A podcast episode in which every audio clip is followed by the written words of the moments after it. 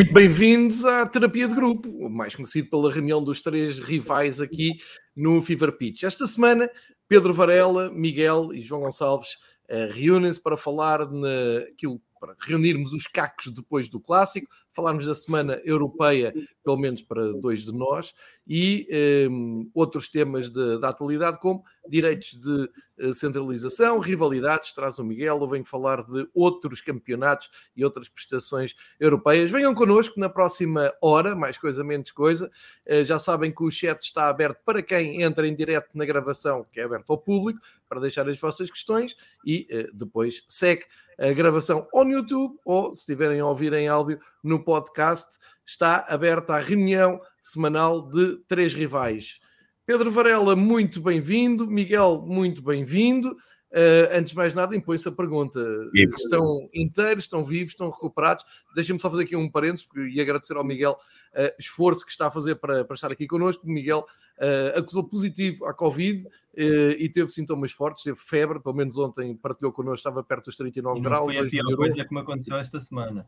E, e, deve ter suado, e deve ter suado bastante, porque pendurou as camisetas, as camisetas todas lá atrás, deve ter suado bastante, está sempre a Não tocar quero que te falte nada. Não quero que te falte nada. que vocês estão todos uh, inteiros, vivos e sãos. Eu hoje até trouxe um coletezinho.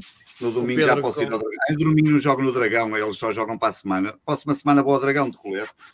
Mas isso é importante dizeres, porque para quem não está a ver se ou está a ouvir no podcast, Pois que sim, dizer que eu estou de colete Pedro azul tem homenagem.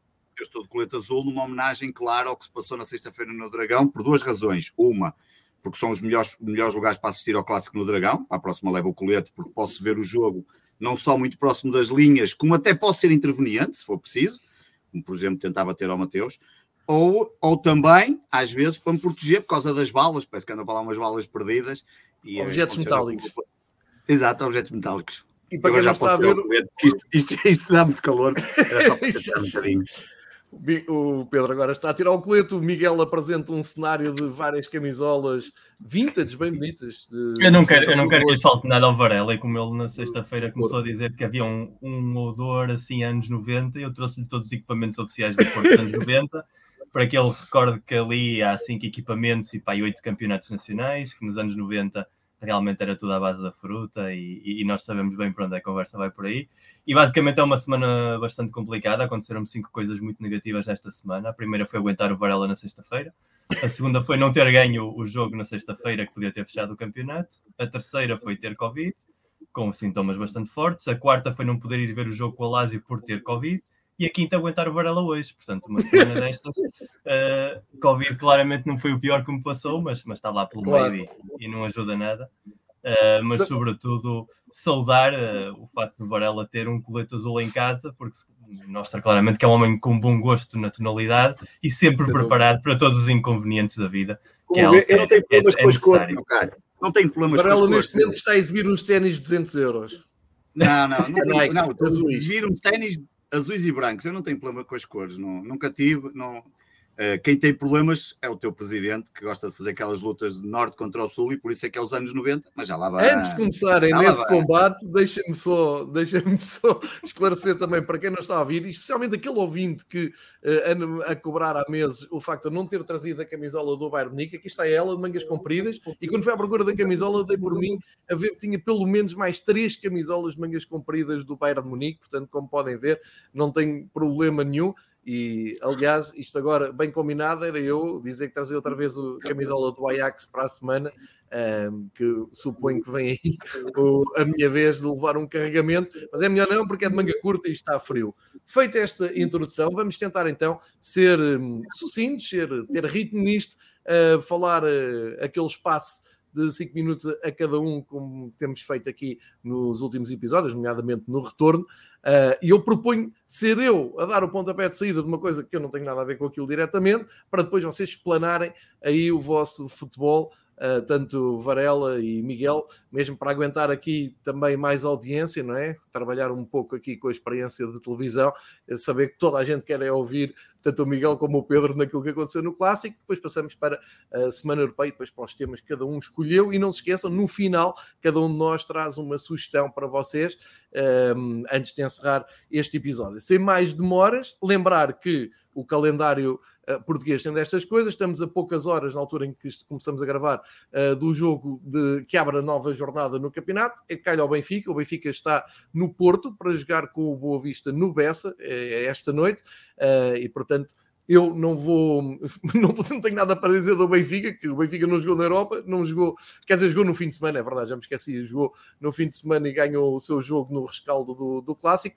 Mas queria deixar então aqui um, os meus 3, 4 minutos sobre o Clássico, só para, para dizer algo que também já, já tinha partilhado uh, nas redes. Uh, ponto número um, não tiro partido de, de ninguém, enfim, primeiro não, não tenho pena nem, nem de intervenientes do Porto nem do Sporting. Isso é assente uh, e acho que nem é isso que está em causa, porque depois o, que se faz muito, o que se trabalha muito, e o meu clube também o faz, é cada um depois tira proveito daquilo para si próprio e transforma-se numa vitimização. E aquele menino é que começou, não, não, o outro é que foi mau, e primeiro foi aqui, mas não foi neste jogo, foi no passado, foi há 10 anos, foi há 20, há 30, quando nasceu o clube, já eles fizeram não sei o quê. Eu não entro nessa, nessa conversa, aquilo é apenas. Uh, apenas e só fruto do, da maneira como nós vivemos o futebol em Portugal. Uh, vejo muita gente falar em vergonha e que foi um dos momentos mais controlados do futebol português. Não parece, parece-me apenas que foi uh, um momento, como diz Bernardo uh, Silva, um momento hilariante, deu-me para rir, não tinha nada a ver com aquilo. Agora, uma coisa é uma pessoa rir-se, outra coisa é aquilo ter piada. Não tem, de facto não tem,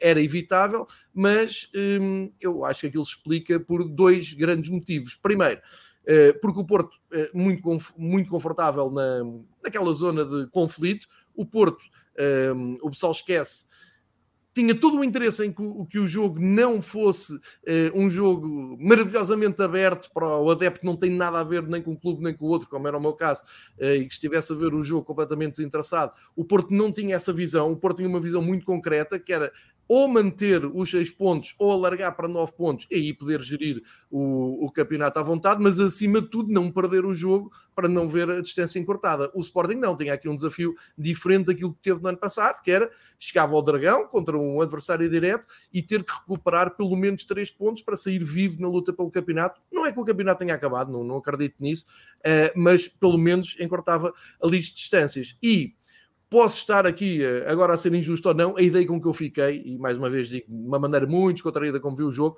o Sporting jogou mais, o Sporting teve mais futebol, o Sporting faz um dos melhores gols que eu vi num clássico, um, ehm, que é uma jogada coletiva fabulosa. Infelizmente, não teve repressão nenhuma, ninguém pegou nisto, ninguém, nem o próprio Sporting elogia o, esse, esse momento de bom, de bom futebol. Uh, foi, foi, um dos melhores gols que vi, não, não, não estou a exagerar, uh, pelo menos em derbys e clássicos, muito bem jogado. Ou seja, acho que o Sporting fut, futebolisticamente um, ehm, tem mais futebol, uh, ou, ou se calhar aquele futebol mais me agrada, não, não, não, não, fuja a isso.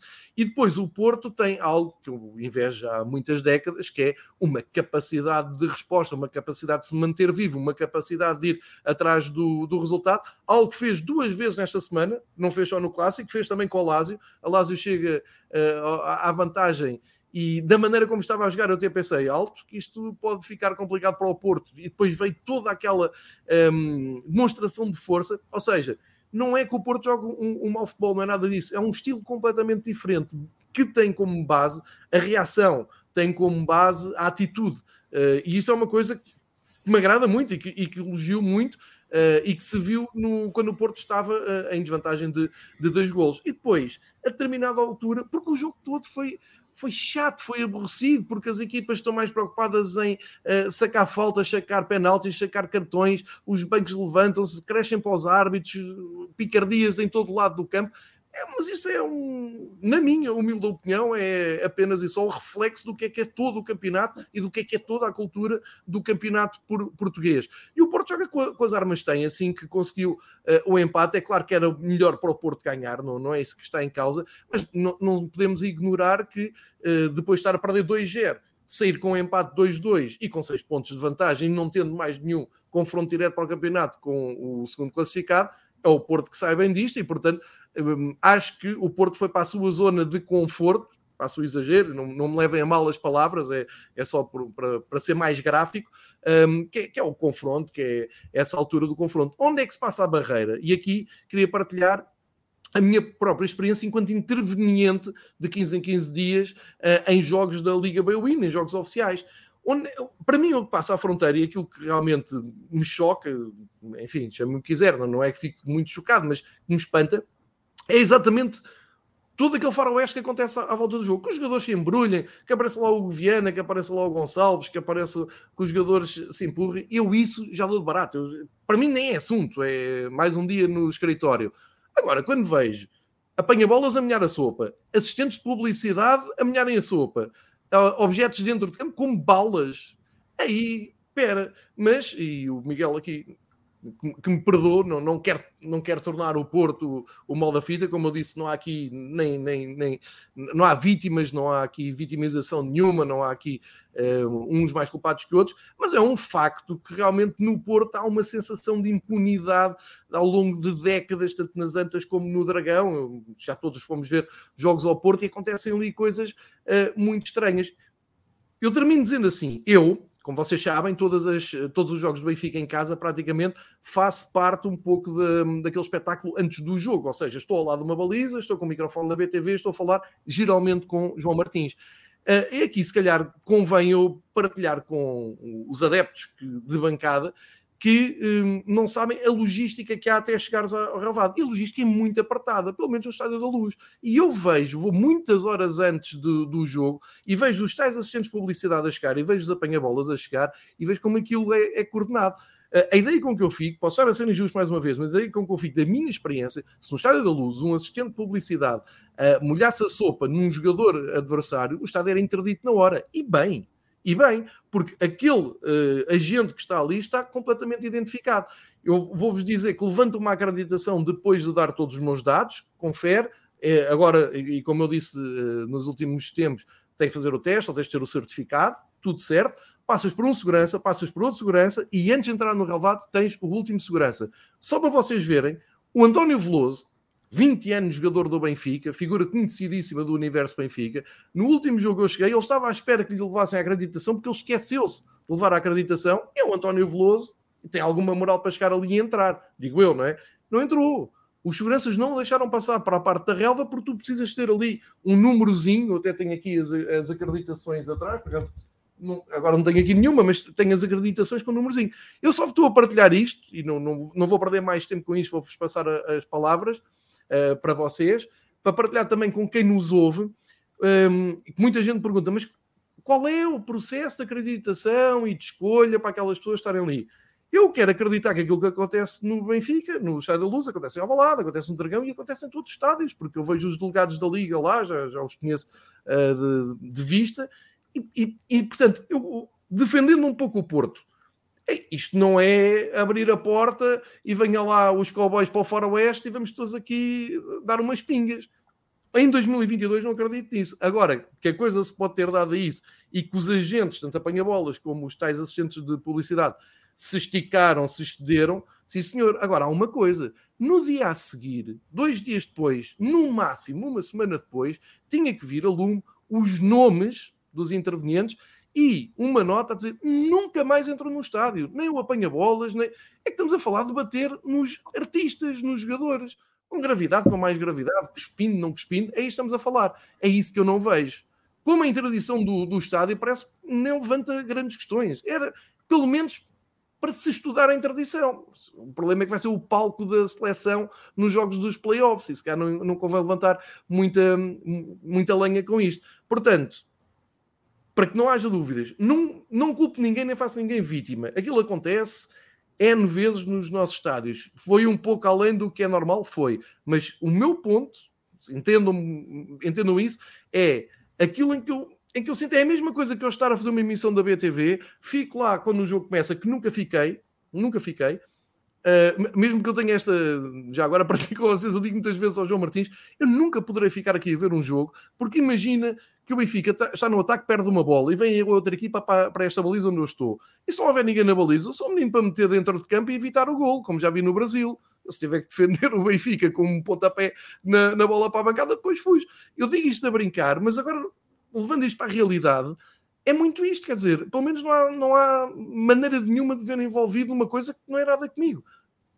Ao termos coletes numerados, pessoas identificadas, imagens absolutamente explícitas do que aconteceu, tinha que haver Não quer dizer que seja da Liga, da Federação, do Porto ou do Sporting. Tinha que haver alguém com responsabilidades no país a dizer: meus amigos, isto não é o circo de Roma. Este, este, este e este não entram mais, acabou, siga, próxima jornada, isto já não acontece mais. E isso a gente não vê, porque depois os, os castigos são todos ridículos ao abrigo de leis obsoletas e, enfim, mas com culpa para todos. Esta é a minha visão da coisa, muito simplista e, e se calhar uh, a irritar uma ponta ou outra, mas é o mais sincero e mais honesto que eu vos consigo ser. E posto isto, passo, e agora vou juntar-me ao auditório, porque tenho muito interesse em saber, para vocês falarem também. Começo pelo Varela, foi o visitante, foi ao Estádio do Dragão, viu a primeira pessoa, uh, quase ficava sem conta no Twitter a meio da semana, felizmente recuperou, e depois ouvimos o, o, o Miguel. Uh, vou tentar aqui que vocês. Um, ehm, não se. Não, não, não, isso não vai acontecer. Não vai acontecer porque isso não vai, isso não vai acontecer porque isso não é o objetivo não é esse e cada um tem direito a exprimir a sua, a sua opinião, eh, independentemente não, dos outros tempo, não. Vocês digam o que quiserem. Não? Ah, não, em termos de tempo, eu vou tentar. Eh, eu tenho sete pontos para dizer, vou tentar ser o mais rápido possível Força. para não me. Eu, eu, eu, um, eu fiz um tweet. Que, só tenho seis, sim, são seis pontos, mas já tenho a vantagem no caso de seis pontos, não te esqueças. Um, eu, eu, em, um, eu, eu, fiz apenas um tweet que era exatamente esse, regresso aos anos, era, era uma brincadeira, tipo como se fosse uma pintura, anos 90, vírgula antes, um tweet amplamente um, um, retweetado, e, e a verdade, eu, eu tenho que discordar aqui com o que o João diz, apenas num pormenor. Um, eu, quando disse regresso aos anos 90, não é as escaramuças com os jogadores, e, e já boa arbitragem, não é as escaramuças com os jogadores. Isso acontece em todos os campos. Há culpados de todos os jogos, todas as formas feitios. Agora que te garanto que aquilo que se passou no Estádio do Dragão só acontece a norte, isso não há dúvidas nenhumas. Pode vir quem quiser. Nós podemos ter casos esporádicos, já tivemos Alcochete, o Porto também já teve, já pôs bombas até, até já pôs coisas debaixo do carro do Coadrianço, o Benfica também já foi ao Seixal. Podemos ter esse episódio, o Sport tem um episódio tristíssimo de Alcochete, que é uma, uma, uma miséria aquilo que se passou. Mas no estádio, aquilo que se passou, nomeadamente aquela questão do, do que tu dizes, os coletes azuis, eu tenho amigos meus portistas que estavam a gozar e a dizer: ah, eh, devíamos era deixar de falar, eh, deixar de contratar aquela empresa de publicidade. Epá, não sejam anjinhos, aquilo são contratados e sabem perfeitamente quem os são. As caras deles apareceram logo no dia a seguir, toda a gente os conhece. Portanto, não há dúvida nenhuma. E é isso que eu me referi. Não referi ainda à arbitragem, já lá vou. E digo-te mais: se isto fosse numa liga qualquer, que não portuguesa, talvez grega e Chipre, cipriota, o Estado das Antas já tinha, o Dragão já tinha sido interditado. Ponto. Não havia dúvidas nenhumas. Quando intervenientes que estão ali para zelar pelo espetáculo, vocês não sei se, recorda, se viram as imagens, só não entraram adeptos porque não calharam, porque houve três ou quatro que ainda estiveram com o pé dentro do. que é fácil. Ele estava lá em cima e via perfeitamente na norte. Se calhar se fosse noutra baliza era, era mais complicado se fosse outra baliza, eu tenho Já sabia que, alguém ia dizer eu, isso, já sabia que alguém ia dizer Não, isso. até por cá, e eu até, eu até vou defender, eu até acho que se calhar, se calhar aí o macaco até era capaz de ter uma posição, às, às vezes o, o macaco é, é, tem ali, é, era capaz de ser um bocado até mais inteligente e ter algum cuidado, porque ele, ele de burro também não tem nada e sabe, e era capaz de controlar um bocadinho a situação, mesmo que alguns tentassem entrar. No segundo ponto, para ser rápido, para não perder aqui muito tempo com isto, porque ainda temos mais jogos para falar, não falei da arbitragem, Zero. Eu disse, fiz um tweet em todo o jogo sobre a arbitragem. Eu estava no estádio, foi aos, quando expulsaram o de Coates, em que disse conseguiram o que queriam. E tinha razão. O árbitro pediu desculpa do primeiro amarelo, não há dúvidas nenhumas. Um, tinha razão. Não quero dizer que o Porto pagou ao árbitro para aquilo acontecer. Não, apenas e só foi uma má arbitragem. Como é uma má arbitragem de João Pinheiro, podia ter sido ali, como podia ter sido em Albalado, ou como ainda há pouco tempo o Sporting foi beneficiado, como podia ter sido na Luz. É uma má arbitragem, são árbitros maus e isso vai-me levar depois à frase fabulosa do, do Pedro Proença, que, que o futebol português, enquanto atividade lúdica, respira bem. Eu não percebi se ele estava a referir às artes teatrais que aconteceram no Dragão ou ao futebol mesmo em si. Disse-o isto esta semana na Sport TV. Mas lá, lá vamos. Depois, um, ehm, não falei de arbitragem, embora acho que não há grandes então, dúvidas, o, o, o grande então, prejudicado foi o Sporting. Então quem é que conseguiu? Disseste já conseguiram, mas no aeroporto, então quem é que não, conseguiram porque não, acabaram por expulsar. Se dão um primeiro amarelo, conseguiram, conseguiram expulsar. Parece-me óbvio.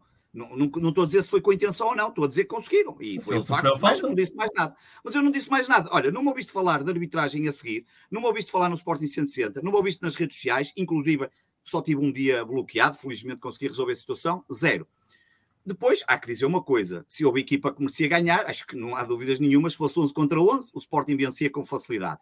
Mas como quiseram adicionar ali um bocadinho mais de dificuldade ao jogo, tiveram que nos expulsar, porque o Sporting, eu acho que dificilmente, claro que aqui a futurologia, é futurologia não, porque isto já foi no passado, era futurologia na altura, mas eh, claramente com 11, eu acho que o Sporting não saía do Dragão, eh, não perdia, entre aspas, porque o Sporting não perdeu, mas para nós foi uma derrota. Depois, uma coisa que chateou muitos esportistas, e a mim uh, me espantou foi a declaração de Varandas. A declaração de Varandas é provavelmente a melhor declaração dele enquanto presidente. O que já de si diz muita coisa, porque o Varandas não pode falar, não é? tem uma dificuldade muito grande em falar, um, ehm, inclusive não vai ao nosso podcast, tem medo, mas, como vocês sabem, um, ehm, a parte mais importante da declaração dele, obviamente, foi quando ele se referiu à tribuna, e tem uma certa razão. E aquilo é válido naquele estádio, como é válido noutros estádios. E até, até posso considerar, às vezes, no do Sporting também, porque também andam para lá muita gente. E, e portanto, eu percebo que tenham ficado. O, o Porto ficou um bocadinho eh, sentido, porque o Porto achava que ia ser campeão já naquele jogo. Estava tudo. O Miguel, na semana passada. Eh, achava-se campeão e que ia golear e não sei o que mais. a achar. Não, não, eu também continuo a achar que tu te, és, és, és, estás mais próximo de ser campeão do que eu, mas não sei se vais ser campeão. Mas tu na semana passada achavas que ias golear e ser o maior no campo, não sei o que mais, não se viu nada, aniquilados completamente. E foi. Deixa-me dizer que a demonstração de força que o João disse há bocado aconteceu quando estavam contra 10, mais nada. De resto, zero. Apanhar, marcaram um golo numa desatenção absolutamente absurda da nossa parte, mas pronto, faz parte do jogo, as coisas são como são. O Porto achava que ia ser campeão, acabaram por não conseguir. O final representa muito disso. Representa aquele lado de sentirem que não conseguiram, continuam a ser os favoritos. O Porto é líder. O Porto merece ser líder do campeonato, que não haja dúvidas. A equipa que vai à frente é a equipa que merece ser líder. Não há aqui dúvidas absolutamente nenhumas. Só, só é líder quem, eh, só, quem tem mais pontos é líder e, portanto, é porque fez mais qualquer coisa que os outros para isso conseguir. E por fim, duas notas finais. Uma para a grande deslocação dos, dos Sportinguistas ao Dragão. Um, mais um, só havia 2.500 bilhetes, como, como, sabem, foram todos esgotados muito rapidamente. Um, muito apoio durante os 90 minutos, como tem sido, um, lá está, aquilo que se tem falado já aqui algumas vezes também, uma equipa que vai vencendo, claro que é muito mais fácil o apoio também aparecer, é normal, todos nós sabemos disso, todos nós passamos por essas coisas, e eu até passo muito mais que vocês nos últimos anos pelo outro lado. Depois também elogiar, porque quando é preciso elogiar também se elogia, a, o contingente policial muitíssimo bem colocado, pá, sem ser preciso aquelas forças estúpidas, não, nos pontos corretos. Eu fiz a deslocação para, cortejo, eh, para lá, não fui no cortejo, fui sozinho com um amigo, sem nada. O polícia avisou-nos, nós passamos lá, ele olha, por aqui, já sabem, se forem por aqui, vocês é a vossa responsabilidade. Fomos, na boa, sem problema nenhum, passamos depois a barreira para o nosso lado, entrei no estádio, eu cheguei muito cedo ao estádio, entrei com 90 Nessa minutos altura ainda eram amigos, atenção. É? Não percebi. Nessa altura em que arriscaste, não arriscaste muito porque ainda eram amigos, só deixaram de ser amigos. Não, não, exato, ainda éramos. Depois, à, ida, à, à saída, uh, aí fui no cortejo até à paragem, até a Bom Joia, que, para quem conhece o Porto, e depois ainda tive que andar um bom bocado a pé, sem, sem cortejo, sem escolta, mas havia sempre aqui ali em pontos estratégicos a polícia e, portanto, uma operação do ponto de vista um... deixa-me só reforçar que quando vou lá com o Benfica Sim. também faço esse elogio. É muito bem claro. organizado todo, todo o cortejo. Por isso é, nunca quando, quando é, é, e não há dúvidas nenhumas, porque isto nós não estamos aqui por ser contra a polícia ou por ser contra. Quer dizer, nem, nem se pensa uma coisa destas. Um, e depois, também dizer aqui uma, uma questão, portanto, é, é, esse caso da polícia, e também eh, um elogio muito importante, porque pá, uma das coisas que, que mais me irrita ir ao Dragão é que aqueles cabeçudos têm uma das obras arquitetónicas mais incríveis e mais bem feitas que existem em Portugal. Eh, toda a gente sabe. É feia como um bode porque é azul e branca, mas, mas do ponto de vista arquitetónico, aquilo é um estádio que está muitíssimo bem concebido. Ponto final, não há dúvidas. Podemos discordar dali das entradas de ar nos topos nortes, antigamente quando estava em baixo sente-se mais frio do que... Pá, podemos discordar de uma série de coisas, podemos dizer que a Alvalade até acusticamente é melhor, há uma série de coisas, mas o Porto tem duas coisas, e uma delas só vi agora recentemente, é, é, essa. Depois conseguiu fazer um pavilhão muitíssimo bem colocado, num, é onde conseguiu juntar ali a coisa muito bem. E depois, uma coisa que eu gostei de ver é que nas imediações, numa parte muito, muito interessante e muito central do próprio encontro, tem lá as relotes com a comida, com a bebida e não sei o que mais, pá, que é que dá um, um, um, lado que é aquilo que nós todos gostamos do, do, ponto de vista social quando vamos aos jogos. Eu em Alvalade tenho que ir para umas relotes que é no meio da, do lado da, debaixo da segunda circular, quase a, quase a 10 minutos do estádio. Ou então vou para umas outras a norte, que é em Telheiras. Pá, conseguimos ter um estádio à volta que é capaz de ser o maior descampado que eu já vi, um, um grande buraco do estádio antigo, lá um centro comercial que ninguém percebe o que é que é aquilo. Pá, e desse ponto de vista a coisa nota-se, estavam lá os adeptos todos ali, obviamente ainda em pandemia, mas a festejar antes do jogo, depois já estavam tristes no final, mas pronto, ainda sorridentes porque acreditam que vão ser campeões, claro, mas, mas é um ponto muito positivo e mais, que eu experienciei depois na, quinta, na terça-feira em Albalade, é que tu vais ao Dragão pá, e tirando algum problema que possa ser, às vezes, da deslocação em si, Pá, tu entras no Dragão sem problema nenhum. As portas, normalmente, não há problema para entrar em termos de porta. Eu em Albalá tive 40 minutos para entrar no jogo contra o City e a últimos 10 minutos foi tudo aos encontrões, como se estivéssemos ali a, a fugir da peste negra. Por fim, para terminar mesmo, prémio de consolação para o Tabata pelo lançamento do Luís Gonçalves. Uh, não sei se chegou ao recorde nacional de lançamento do martelo. No entanto, e não esquecer, dito pelo árbitro, Luís Gonçalves entrou em campo com o objetivo de provocar um conflito. E fico por aqui. Como o Hugo Viana. O Hugo Viana também não devia lá estar, né? Mas enfim. Não, uh, o, o, o Viana lançou. Eu simpatizo com esse lançamento, é tudo maravilhoso. Olha, correu bem, sim senhores, falava mais. Uh, Miguel, não me decepciones, avança em força. Se ele, ele, ele, acabou até a falar em relotes, portanto muitas coisas não tinha para dizer. Se acabou na comida, não, não, não havia aqui muito, muito tema para polémica. Isto é, deixa-me como é que eu vou pôr isto. O futebol é das coisas mais maravilhosas do mundo, porque nós temos aqui três pessoas que já vimos, provavelmente, eu e o João, milhares e milhares e milhares de jogos de futebol. O Varela é mais setas, mas também já viu a sua grande dose de jogos de futebol na vida. E ver, nós estávamos separados por 20 eh, metros, 30 metros, não, não muito mais. Não muito mais. Eu, tentei, eu até tentei ver o Varela antes do jogo começar e, e não nos deixaram porque o, o, preço do bilhete dele uh, estava limitado à zona onde se podia deslocar dentro do estádio. Não sei se foi uma restrição do Sporting ou se foi do Porto. Provavelmente eu acho que deve ser do Sporting para diferenciar as duas ah, categorias. Se, se, se, é uma coisa errada, foi do Porto, certeza. Uh, duas ah, pessoas mais, mais ou menos, não somos da mesma geração, mas que já vimos muita bola, vimos dois jogos completamente diferentes. Isso é o maravilhoso do futebol porque não há nem certo nem errado, não há verdade nem mentira, aqui cada um vê o que quer como quer, eh, todos temos mais ou menos o nosso código genético e emocional que nos, nos condiciona, essa é a palavra, a, a ver, e eu, o Varela viu um grande jogo do Sporting, eu vi um, um mau jogo em geral das duas equipas e um péssimo jogo do Sporting, uh, e um jogo fraco do Porto. Uh, o Varela viu o Porto a não querer jogar nos últimos minutos, eu vi o treinador do Porto, depois de empatar 2-2, a meter um avançado centro, a tirar um defesa, a jogar só com dois defesas e a procurar ganhar o jogo, uh, claramente. Uh, a superioridade numérica, a superioridade numérica, obviamente, que ajuda, mas havia outros treinadores, provavelmente com a superioridade numérica, tentariam guardar o empate, como estava a dizer o João, e o que eu vi foi o Porto claramente a querer matar o campeonato ali, como era legítimo, como era esperado por qualquer adepto, e acho que com todos os defeitos que tem o Sérgio Conceição como treinador, e eu apontei aqui muitíssimos deles, o jogar para não ganhar nunca foi um deles. É, é um, é um, treinador que vai sempre à procura da vitória, e isso é o tal ADN que o João falava do Porto, que os jogos acabam quando acabam, seja ao minuto 92, 98, 110, o Porto está sempre lá para ganhar. Não, não há essa cultura de perder pontos, nem de cair numa dinâmica de, de resultadismo, ou pelo menos não, não costuma ser essa. E quando tentam fazer isso, normalmente corre mal, porque não, não lhes sai natural. Em relação ao, a tudo o que se passou, uh, vamos por partes. Para o Drive to Survive dos dirigentes futebol português, eu não dou nem um cêntimo. Ou seja, tudo o que acontece nos parkings, estacionamento, nesses mundos escuros, onde todos têm razões de queixa de uns e de outros e se queixam disto e daquilo, isso já é um filme tão repetido.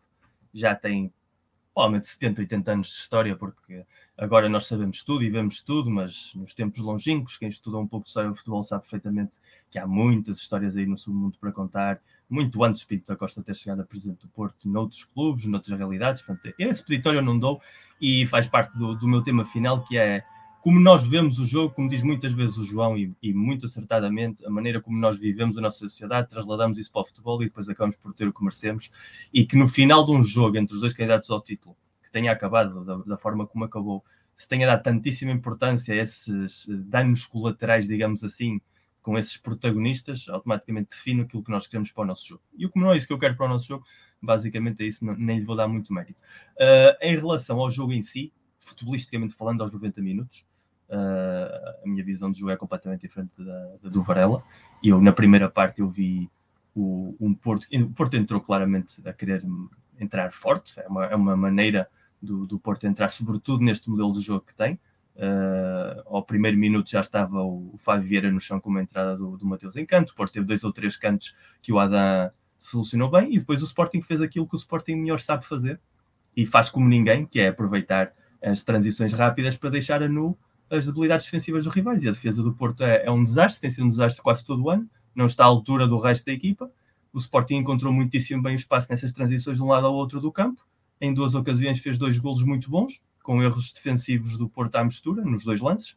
O último tinham três jogadores de Sporting dentro da grande área a trocarem a bola como se estivessem no pátio de casa deles, que é uma coisa que não pode acontecer num jogo de, de alta competição. É um golo muito bem feito, também resulta de um erro defensivo brutal. E acho que o Sporting cruzou a linha meio campo do Porto mais uma ou duas vezes em toda a primeira parte. E ainda jogava com 11 na altura. Uh, o resto do jogo, o Porto esteve muito desacertado na posse de bola, uh, fazia pressão alta para recuperar, mas depois não conseguia encontrar espaços na, na baliza do Sporting, criou muito pouco perigo uh, para o que podia ter criado, reduziu num, num, lance em que foi inteligente a, maneira que o Taremi encontrou o Favieira para rematar, e o remate saiu-lhe bem colocado e o Ada não tinha, não tinha opções nenhumas. E o que já se começou a ver na primeira parte foi um Sporting fisicamente muito mais aguerrido na disputa da bola. Entravam com mais vontade, mas a vontade já para o lado laranja das coisas, que eu não tenho nada contra, porque eu vi o Porto fazer isso durante décadas e eu não criminalizo formas de jogar. E eu, esse, esse discurso de há uma maneira certa e uma maneira errada de jogar, há uma maneira certa e errada de interpretar o jogo, isso foi, por exemplo, uma das razões que eu sempre tive um afeto muito grande ao Barcelona, que se foi perdendo quando tentaram criar aquela ideia de que só aquela forma de jogar é que, é que está bem. Não tenho nada contra. Se o Sporting quer jogar assim, está completamente à vontade, entre as leis do jogo ou que o árbitro interprete, uh, se bem que nisto estou de acordo com o Varela, a arbitragem foi péssima, foi absolutamente deslenável. No campo, a mim, pareceu-me que o primeiro amarelo do Coates é amarelo, obviamente com VAR, e quem vê em televisão acha que aquilo uh, não pode ser nunca amarelo, portanto, nesse lugar a expulsão do Coates não procedia, a segunda falta sim parece-me falta para cartão, ainda mais o Evanilson ia não isolado, mas é uma falta de interrompa a jogada. Depois também houve um penalti sobre o, sobre o Evanilson evidente, que disso também quase nunca se fala. E depois o que aconteceu na segunda parte, com a expulsão do Coates, foi o Sporting deixou de querer jogar. Já na primeira parte, depois do 2-0, tinha cimentado uma ideia de que estava muito cómodo, como é óbvio, com o resultado a favor dessa natureza e não, não quis jogar muito à bola, mas na segunda parte já diretamente a bola não interessava nada e aquilo eu disse na altura ele parecia mais ultra-ofenso do que o campeão nacional. Maneiras legítimas de interpretar o jogo. E o Porto, mais uma vez, foi muito incompetente na forma como quis explorar uh, a superioridade numérica, conseguiu empatar num, num, belo gol do Taremi, criou outras oportunidades, sobretudo naqueles últimos 5, 10 minutos finais, e depois uh, houve aquele momento surreal que eu vejo muito pouca gente a falar porque é tão natural no nosso futebol que é normal, que é o momento Fedal a entrar em campo depois de estar fora, que aqui parece que realmente temos o, os bons e os maus outra vez na dinâmica de que de um lado o Porto foi garrido, duro, e estava cómodo, e o Sporting não quis foi jogar, mas coitados, não sei o quê. E a única coisa que eu vi naquele lance foi um treinador do Arretes que não pode estar ali, a ser expulso e a não sair dali. Não foi o treinador do Porto, não foi ninguém do banco do Porto, foi do Sporting. Um jogador do Sporting estava a ser atendido fora de campo, ou seja, sai de campo, e aí o erro é exclusivamente do João Pinheiro. Se o jogador está fora de campo, manda seguir o jogo e aqui não há nenhum problema. Ele permitiu que aquilo se transformasse numa rábula que durou 4 ou 5 minutos. Uh, o jogador de Sporting completamente antidesportivo, não foi o único em campo, foram vários, uh, portanto não era uma grande novidade, mas que ela entrou ainda mais o tempo de desconto. Praticamente o jogo acabou naquela jogada, que podia até acabar com um gol, se não fosse o Adam ter feito aquela defesa absolutamente uh, brutal uma das defesas do campeonato, seguramente, e se o Sporting eventualmente for campeão, coisa que eu não acredito, vai vê-lo muito essa defesa do Adam, porque foi, foi mesmo muito boa. E depois o que aconteceu a seguir foi a consequência natural da nossa falta de cultura desportiva. Para todos. Ou seja, em tradição do dragão, o que vocês quiserem.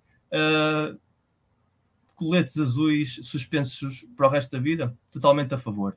Apanha bolas impedidos de voltar ao estádio? Totalmente a favor. Mas em todos os lados, se fizerem o favor, porque isto, infelizmente, todos os estádios portugueses já tiveram motivos para serem interditados na última década e não foi nenhum. Nenhum. Ou seja, nós somos um circo. Porque isto vai acontecendo porque o que acontece antes não marca um antes e um depois. Há sempre um episódio a seguir. E agora é o Dragão. E para o ano pode ser a Luz. E daqui a ano e meio pode ser Alvalade. E depois pode ser Braga. E vai sempre perder. Essa criminalização dos anos 90, e por isso é que eu tenho aqui as camisolas para te lembrar. E eu vivi os anos 90 lá todas as semanas, todas as quinzenas, todas as semanas, não, mas todas as quinzenas eu estava lá e eu sei perfeitamente o ambiente que havia nas antas dos anos 90, sobretudo o ambiente quando ia lá o Benfica. Sobretudo o ambiente quando ia lá o Benfica. Quando ia lá o Sporting, esse ambiente não existia.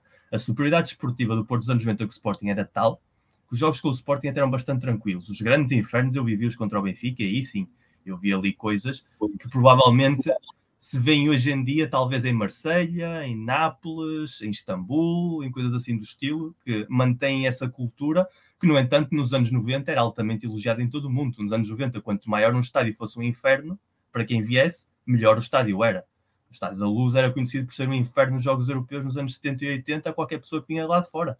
Aliás, a, a cultura do desporto, fora o mundo britânico, digamos assim, que sempre teve outra percepção, era transformar os estádios em verdadeiros polvorinhos uh, para quem quisesse vir. E o Estado das Antas interpretou isso como ninguém.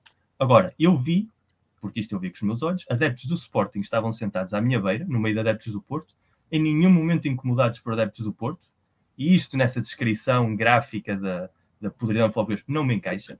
Eu não vi Eu conheço três que tiveram que ir embora ao intervalo, Miguel. Portanto, isso, exemplos soltos, vale o que vale. Eu conheço três que foram-se embora, são públicos, é um caso que está na polícia, foram agredidos e o chefe de segurança do Porto disse que os ia levar para o lado do Sporting e colocou-os hum. por fora do estádio.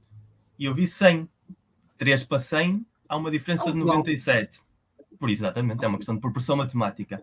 O que claro. sim está claro, o que sim está claro é que, obviamente, não, tudo o que acontece no Deixa-me só contar-te uma coisa. Quem, ouve, quem, te ouve, quem te ouve falar, primeiro, eu tenho que dizer duas coisas. Primeiro, quem te ouve falar, parece que, parece que o Porto. Há bocado tu disseste que o Sporting fez um jogo péssimo e o Porto um jogo fraco, o que é absolutamente Sim. fantástico. Na primeira parte, se não tivesse a levar 3-1, era um milagre, porque nós tivemos muito mais oportunidades que vocês. Nós rematamos três vezes à baliza, foram as três à baliza oportunidades de gol. Uma, duas foram gol e uma foi, foi aquela oportunidade muito falhada. Já não sei o que perdeu a bola. Paulinho, e o Porto não interessa, perdeu, mas não interessa. São três oportunidades claríssimas para golo. O Porto tem o golo, mais nada. O Porto não tem mais nada na primeira parte. Remates de longe, uns cantos. O Adão, não, sei o Adão não defendeu os cantos. Acho, não? não, e os cantos, isso, eu acho engraçado essa forma. São oportunidades qual vê como, realmente é como tu dizes, cada qual vê como, como, quer. E na segunda parte, a jogar contra 10, num terreno que é extremamente difícil para nós, como é óbvio, não há dúvidas nenhumas. 21 jogos na Liga Portuguesa no, nos últimos 21 jogos nós ganhamos duas vezes, 2016 2007, Slimani, Slimani, Bruno César e, e Telho, até dá para lembrar os golos. Um, e portanto, agora, há aqui uma coisa que eu tenho que pôr. Aquilo que tu estás a dizer, eu também vejo adeptos que vão ao balado e que estão lá, portistas, não sei que mais, como, como já vi, a serem agredidos.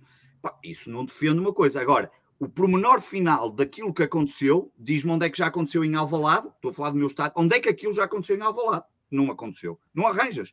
Que eu me, nos últimos 40 anos, não arranjas. Desculpa, mas não arranjas. É assim. Podes, no, no, daquele tipo, eu não, eu não vejo. Se tu achas, se tu achas que aquele gesto foi premeditado por uma organização fomentada pelo clube, era difícil não, ter acontecido em Alvalade, não, quando em Alvalade as próprias direções andam atrás das claves. Também não acho. Também não se acho isso, isso acontece por uma decisão orgânica da instituição, é que é muito complicado de demonstrar. Claro é uma é. coisa que é muito difícil de conseguir em Portugal. Não é uma fora, coisa. Não põe isso fora. Se já partes claro. desse, princípio, se já partes não, desse não princípio, parto, obviamente, obviamente que a cultura dos anos nada, 90... Estou só lançar as coisas, obviamente. Não, lançar, a suspeita, não. lançar a suspeita não, é sempre mais fácil do que é lançar a suspeita. É fácil ver quem são as pessoas que estavam lá. Elas são públicas, não é fácil. estão lá cada 15 dias.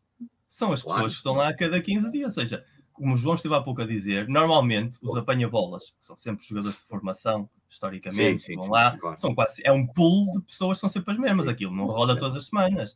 Não é agora vens tu cá e voltas cá daqui a um ano. Normalmente são de maneira constante as mesmas caras. Portanto, se é óbvio que são pessoas conhecidas, sobretudo para quem vai ao futebol cada 15 dias. E obviamente que o comportamento de agredir uh, o Mateus uh, devia levar a que aquela pessoa nunca mais estivesse naquele posto de trabalho no estádio do Dragão, eu também quero ver a sanção de Mateus por cuspir no indivíduo. Ou também não cuspiu? Yeah. É um santo. Estavam lá pessoas Mateus é um. Havia pessoas que tinham bancos na mão. Bancos. Eles sentam-se nos bancos. Há muitos gajos que entraram com Eles bancos dentro dos Eles sentam-se nos bancos. Claro, eu, eu, eu, sento, os bancos estavam lá. Eu, também me sentei, sentei-me numa cadeira. Por acaso eu sentei-me numa claro. barra de ferro e fiquei tão. Mas tu não estavas no Mas isso é porque tu mas... gostas de ver jogo de pé encostado à barra de ferro. Isso já é outra coisa. É, é verdade, e saiu-me caro porque eu já sou. Mas deixa-me interromper aquilo que estavas a dizer. Mas força, continua.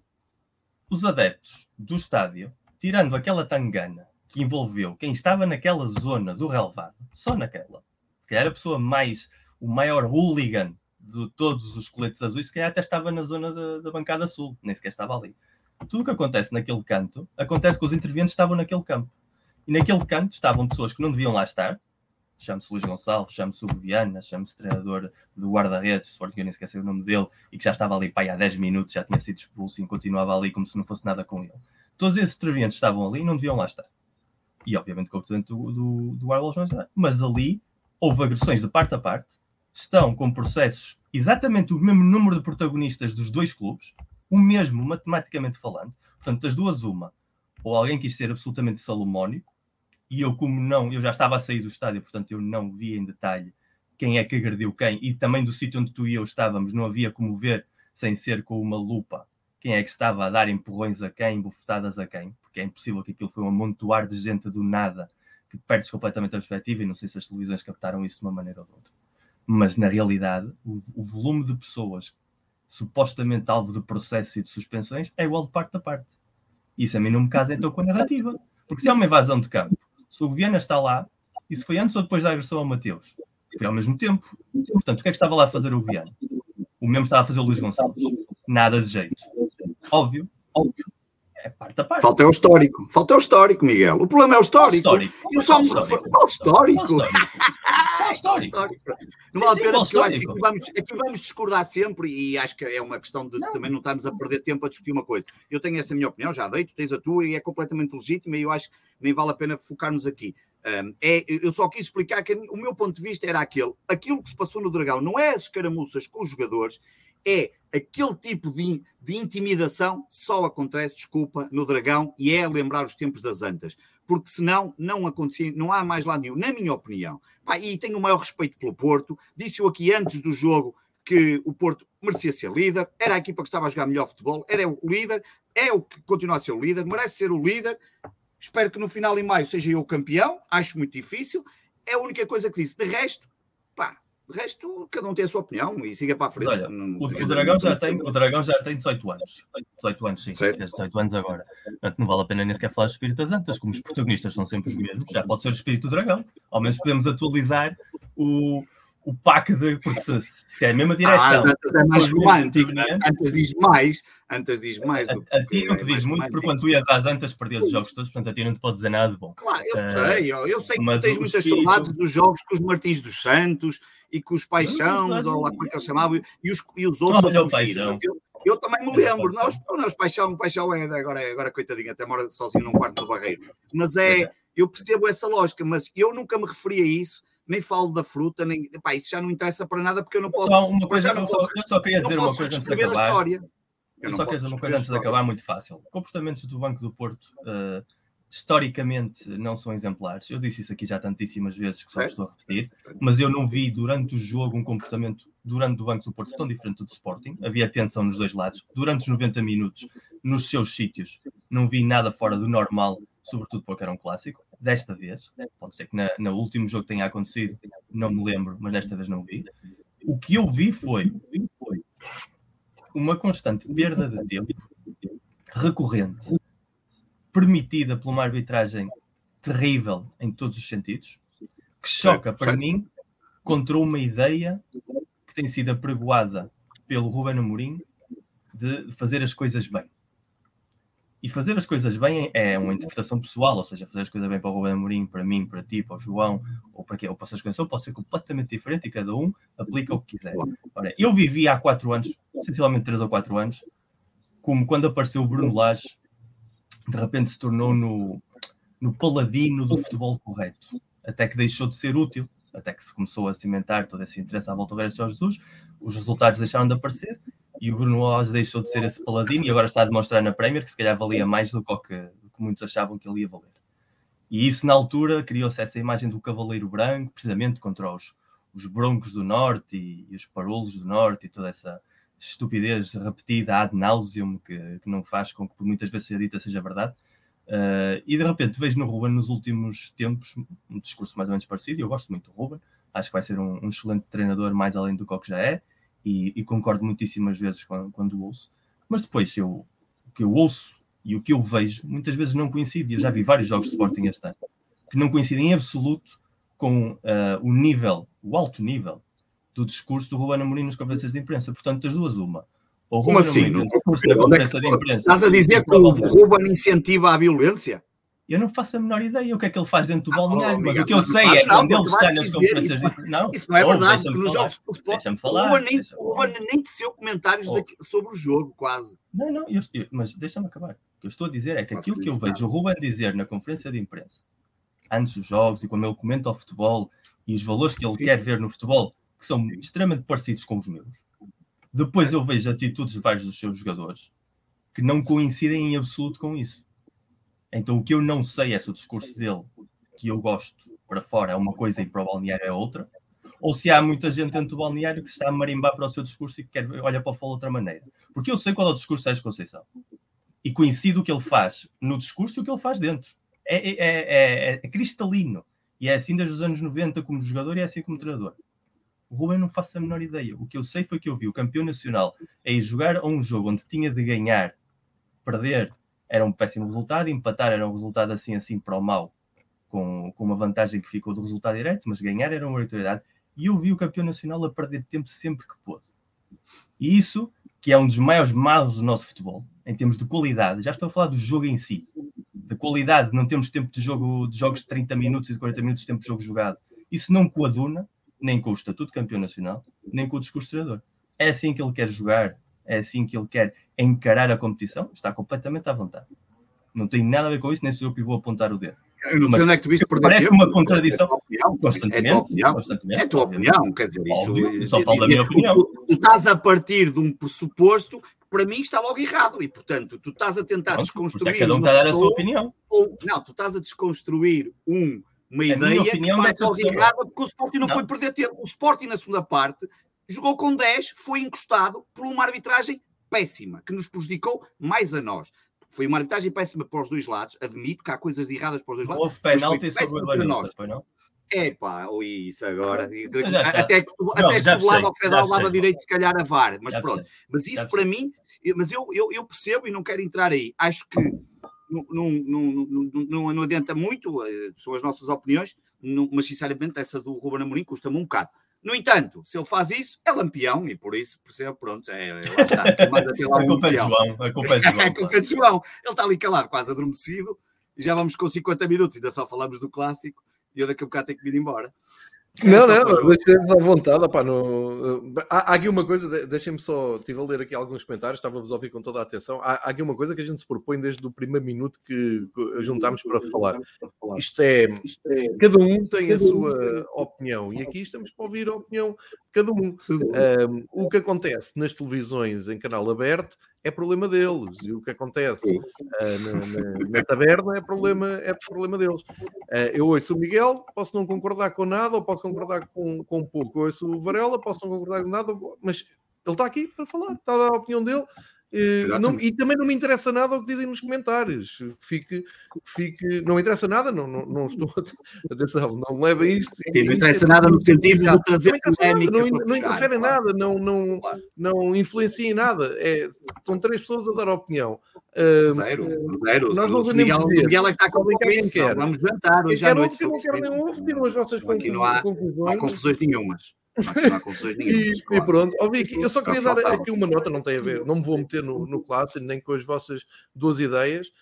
Um, para já, deixa-me dizer, é possível duas pessoas, dois clubes diferentes, num dos jogos mais quentes, mais problemáticos dos últimos anos, é possível duas pessoas falarem, inclusive eh, interromperem-se uma à outra para discordarem ou para acrescentarem, como veem, é possível, não me venham dizer que aquilo que eu vejo todos os dias, manhã à noite, nos canais uh, por cabo, é assim, que as pessoas gostam de ver aquilo, que assim é que é, Eu prefiro isto e prefiro que as pessoas ali na barra de menus também digam o que quiserem, insultem, estejam na boa, um, do que propriamente aquilo que os canais pagos a peso de ouro, uh, escolheram para educar as pessoas. Eu só queria dar aqui uma nota, tava, tava, eu tinha apontado aqui várias coisas, mas não, não, não, não, não quero ir por aí.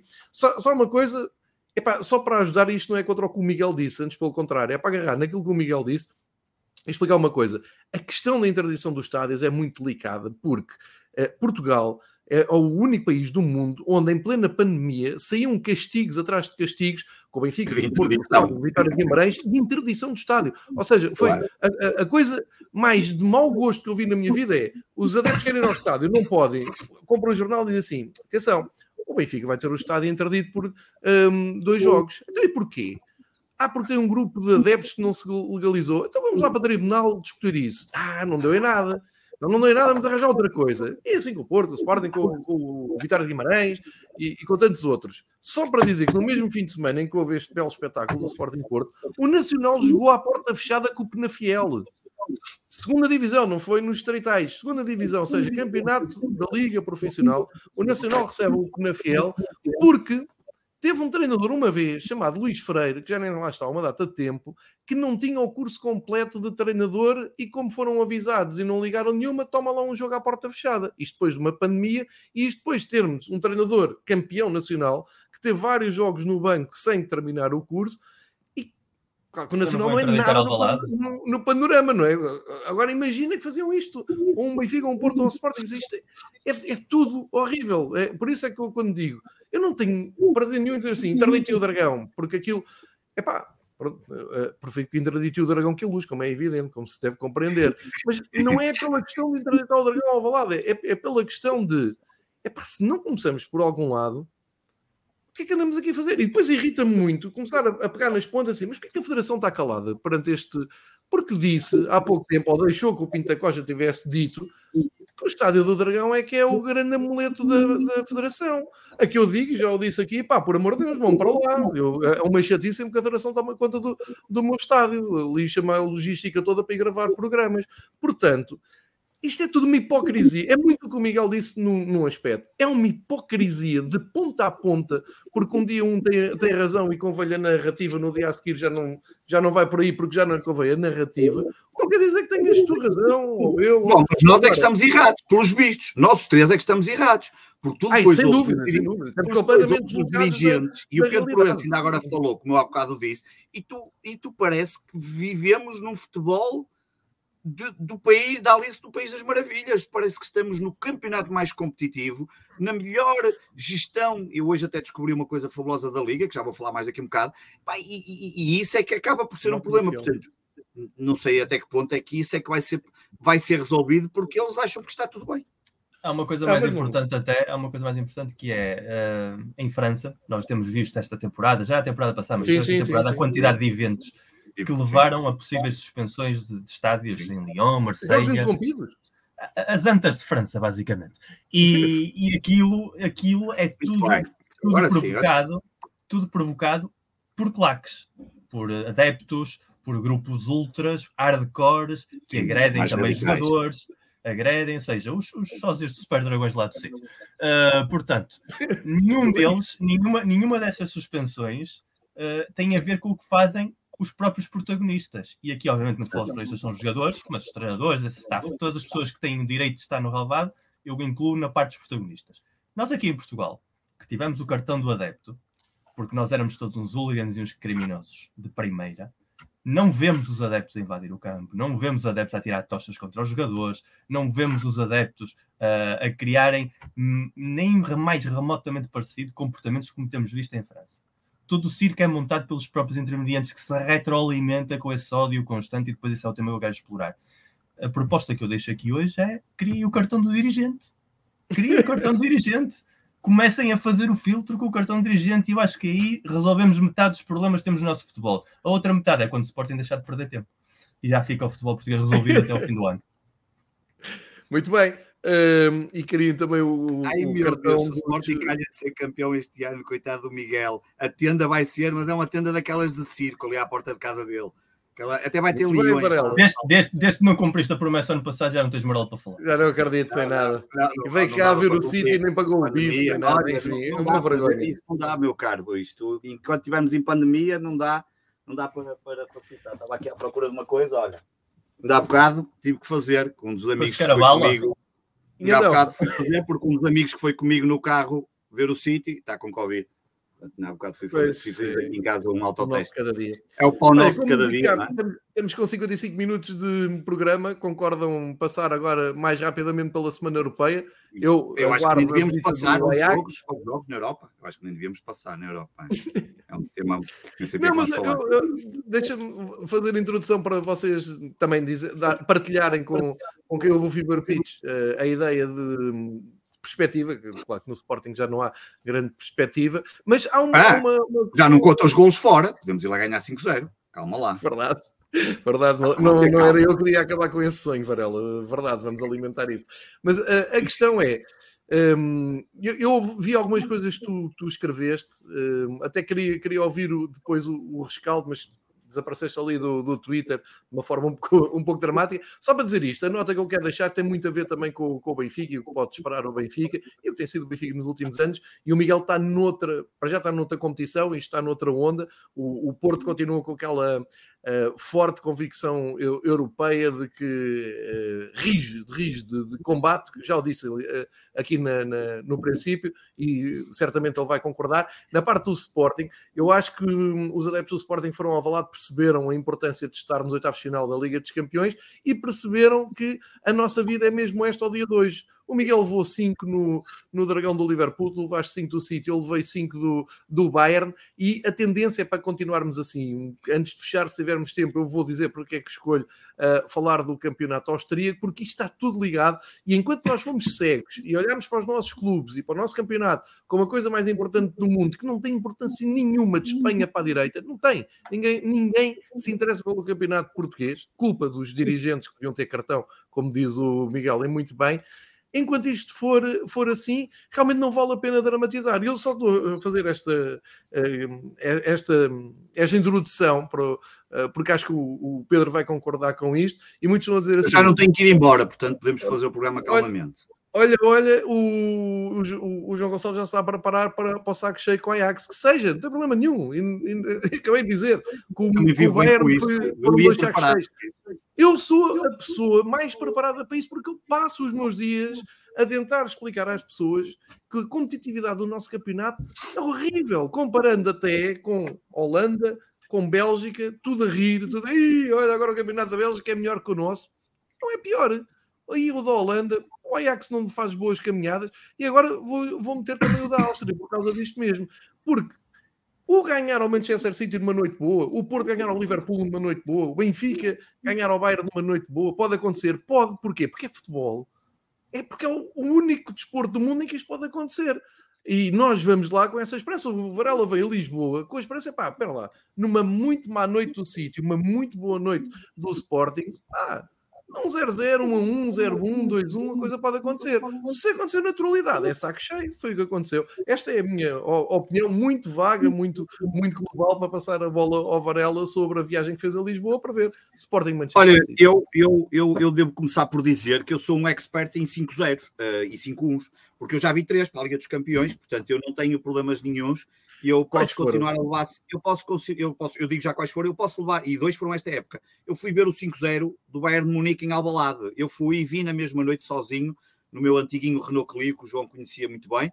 Eu fui ver esse jogo e provavelmente até devíamos ter jantado, com a certeza, porque era um clássico quando eu ia a Lisboa. É bem Confere, jantámos, sim, senhor, no Edmundo não me admirava nada, portanto vi o 5-1 contra o Ajax e vi, e vou continuar a ir ao balado, nem que o Sporting continue a apanhar 5 em todas as os oitavos de final. Se nós continuarmos a apanhar 5 nos oitavos de final, eu não fico uh, fico triste, claro que fico, custou-me. Curiosamente custou-me mais o 5-1 do Ajax do que o 5-0 do City. Um, no 5-0 do City ainda viemos a discutir, a falar um bocadinho sobre as coisas. No 5-1 do Ajax só abrimos, a, só abrimos a boca quando já estávamos na mielhada para pedir água das pedras. Portanto, um, eu, eu, eu o futebol, os resultados em si são importantes, obviamente, mas a paixão que nós temos por um jogo de futebol, pela possibilidade de estar presente em Alvalade, que é uma coisa muito rara de ver jogos da Liga dos Campeões, é suplantado por tudo isso, saber se vamos perder. Eu ia completamente preparado, sabia que podia acontecer um milagre, como podia acontecer. Eu, eu, no final do jogo disse uma coisa tão simples como isso. Epá, se no final, se pusessem, se voltássemos atrás a cassete e o árbitro antes de dar o início à partida, se cinco jogadores do Manchester City tivessem de olhos vendados, eles ganhavam na mesma ao jogo.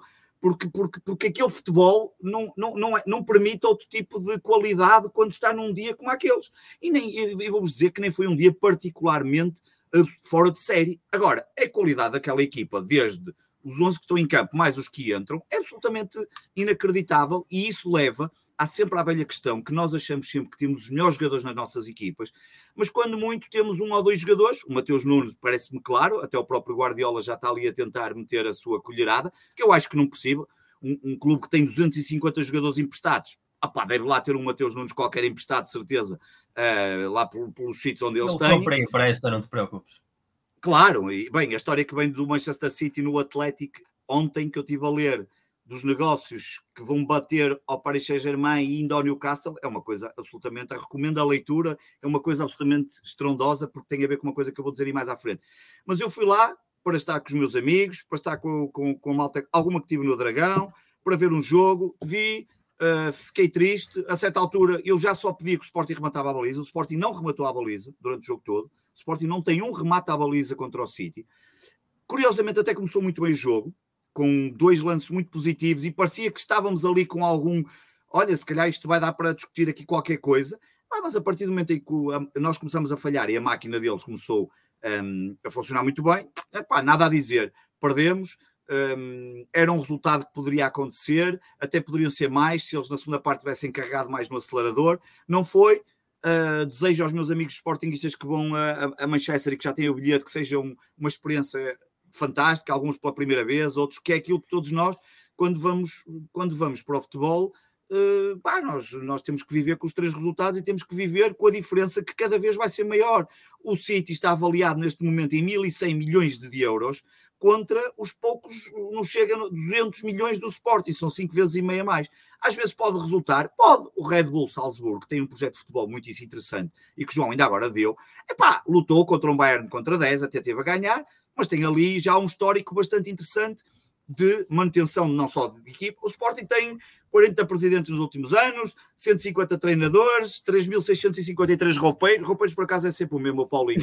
não pode ter um roupeiro, tem que ser outra coisa qualquer, eh, treinadores de guarda-redes, seja o que for. E, portanto, estamos pela primeira vez nos últimos quatro anos a manter a estrutura mais ou menos fixa. Esta direção vai ganhar as próximas eleições. Vai fazer um mandato de oito anos perfeitamente.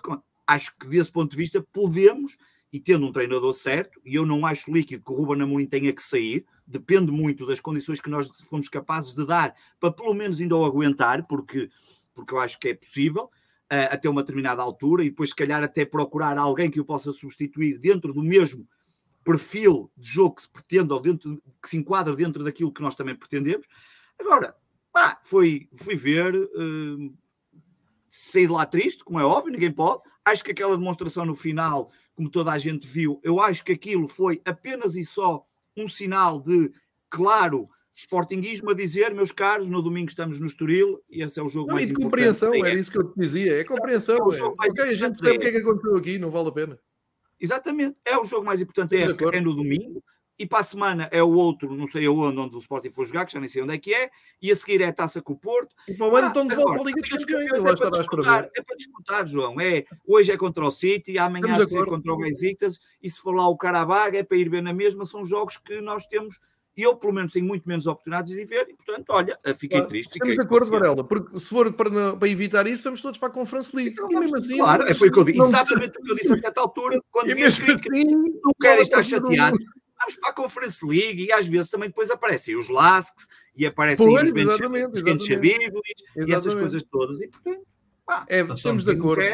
Fica em casa. Estou desiludido contigo, Varela. Vou, vou passar aqui para o, para o Miguel, mas antes quero partilhar aqui uma coisa com vocês, uma coisa gráfica. Neste momento, quem está só a ouvir não, não vai ter o impacto que nós vamos eh, ter. É que a Liga está muito calada desde o clássico e Pedro Proença apareceu, finalmente.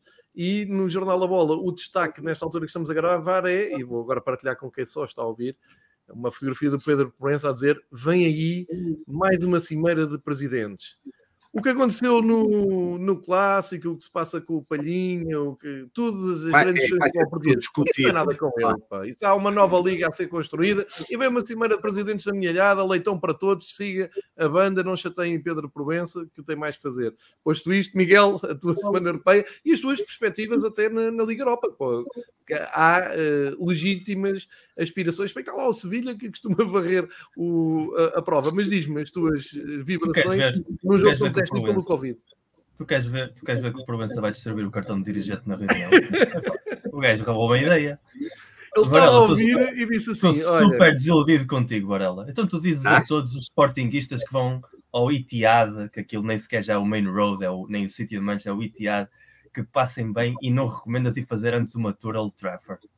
Opa, não, é, não, isso, não, não, isto, acho a desilusão que eu tenho com o Varela agora mesmo, com uma Death Red Devil, é, é dolorosa. dolorosa. Não, olha, a minha recomendação, a minha recomendação até não é... E o clube mais popular de Manchester é o City.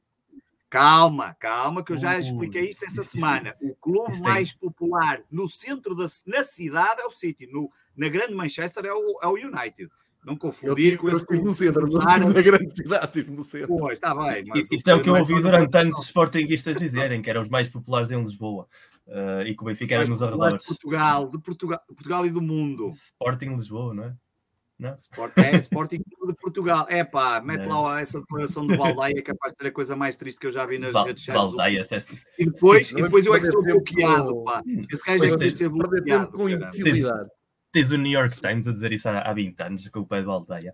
Uh, opa, é assim, eu estava com 38,2 enquanto o Porto estava a ganhar a Lásio de febre. Portanto, é possível que eu tenha visto um jogo diferente, mas como quando eu vi o jogo com o Varela eu ainda não tinha Covid e também vi um jogo diferente, se calhar aquilo pode ser que encaixe. O Varela está mais preocupado com a tua saúde no clássico do que ontem.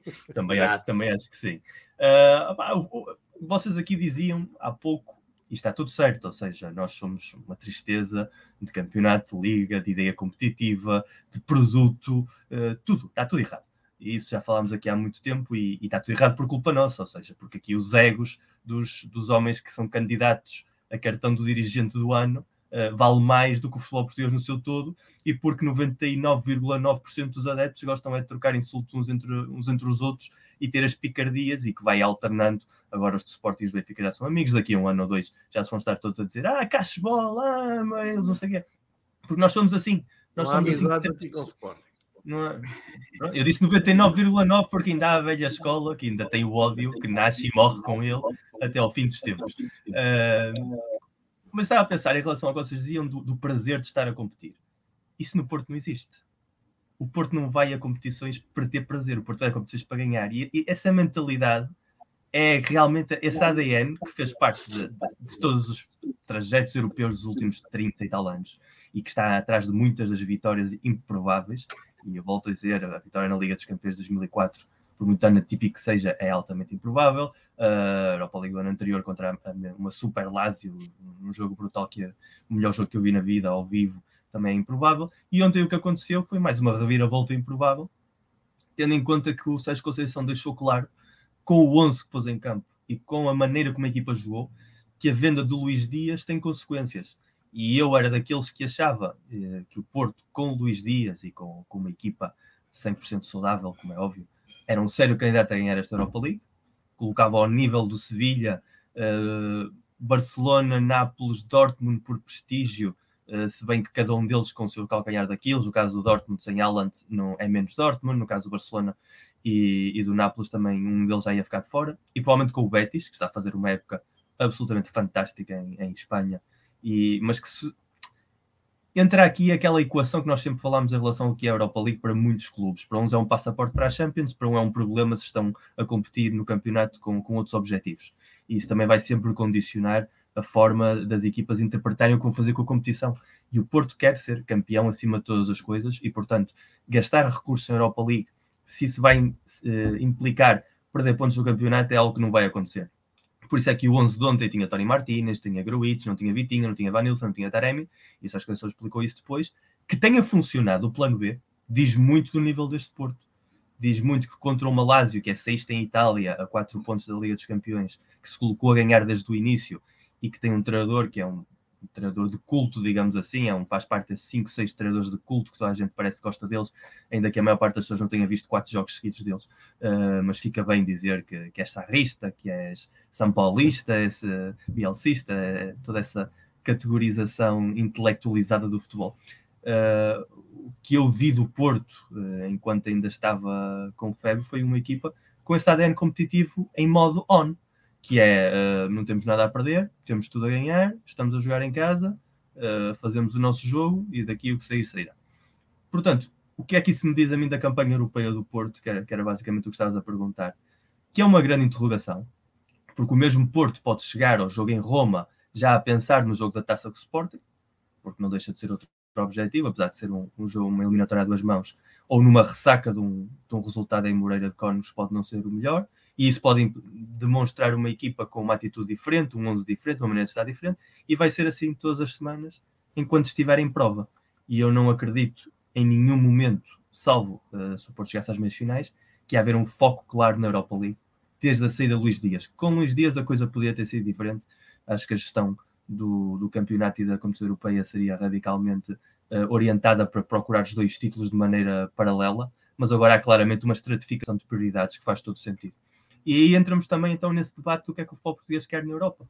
E, e se o Porto, que tem um pedigree europeu dos últimos 30 anos, uh, o mais alto em Portugal, uh, da mesma maneira que nós já levámos 5 Liverpool e nós que os ingleses estamos sempre muitíssimo mal, também fomos a equipa que eliminou os Juventus uh, o ano passado e que com o Chelsea também só perdemos por um gol com uma equipa que acabou por ser campeã europeia. Nós gostamos é de estar na Champions League, o estar na Europa League é para ganhar, mas se não for para ganhar é um trâmite. Isso também muda muito a perspectiva que é queremos as equipas portuguesas na Champions League a levar 5, mas a estarem lá, a acumularem esses minutos, como está a fazer agora o Sporting, que, que chega aos oitavos de final cada 10 anos e precisa dessa experiência, precisa de ter esses, esses dores de crescimento para dar esse salto qualitativo? Ou queremos acumular vitórias e troféus e, e medalhas ao peito em competições Qual é a tua menores? Opinião? Eu acho que ninguém quer saber. Essa é que é a questão. Eu acho que ninguém quer saber. Portanto, Portanto é, é, cada um, cada um vai, vai viver a sua realidade uh, consoante a sua época. Varela, estás com eco. Ah, já sei o que é. Pois. Basicamente, o Porto eu sei que vai sempre competir para ganhar, mas obviamente se colocas o Porto numa situação em que tem de priorizar o campeonato, o Porto vai sempre usar o campeonato.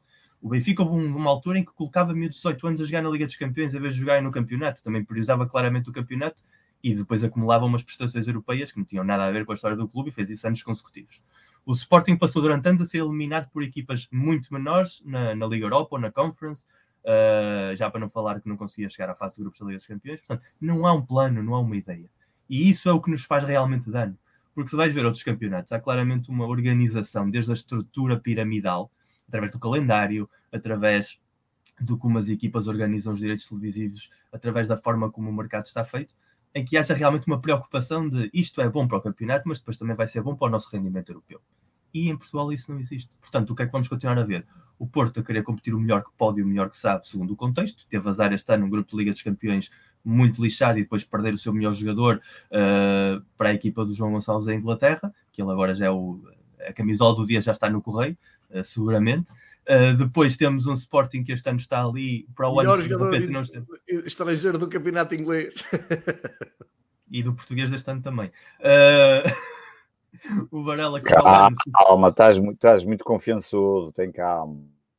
Então já se foi embora, Varela, o que é que queres que eu diga? Eu já não, ele já não pode piorar, já não está cá. Não, mas há outros que podem melhorar, tem calma, ainda não acabou o campeonato. Não. Pode ser o Paulinho a marcar o gol da vitória aos 89 eu, minutos na última jornada disse, e a dar eu, o título tu repara, repara a atenção que o Varela põe às coisas. Eu disse melhor jogador estrangeiro do campeonato. Ele vai e fala de. Olha, eu liguei. O Varela está-se nas. Se fosse o Sporting 160, como era. O Miguel disse. Se o Miguel diz é esta estupidez, como é que eu posso ligar? Não, por acaso era o melhor jogador, nem era estrangeiro, era o melhor jogador no campeonato nacional. Se ele vê o Paulinho a ser o melhor jogador estrangeiro em Portugal, eu já entendo como é que ele viu o grande jogo de Sporting sexta-feira. É, Agora entendo tudo. Claro. Mas a febre tinha eu.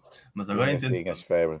Ah, essencialmente é isso. Eu espero que o Porto ganhe para Miguel, só, só, só, para acabar aqui a parte europeia, e, e, desculpa estar aqui a interferir no teu pensamento, mas tinha, tinha mesmo esta curiosidade.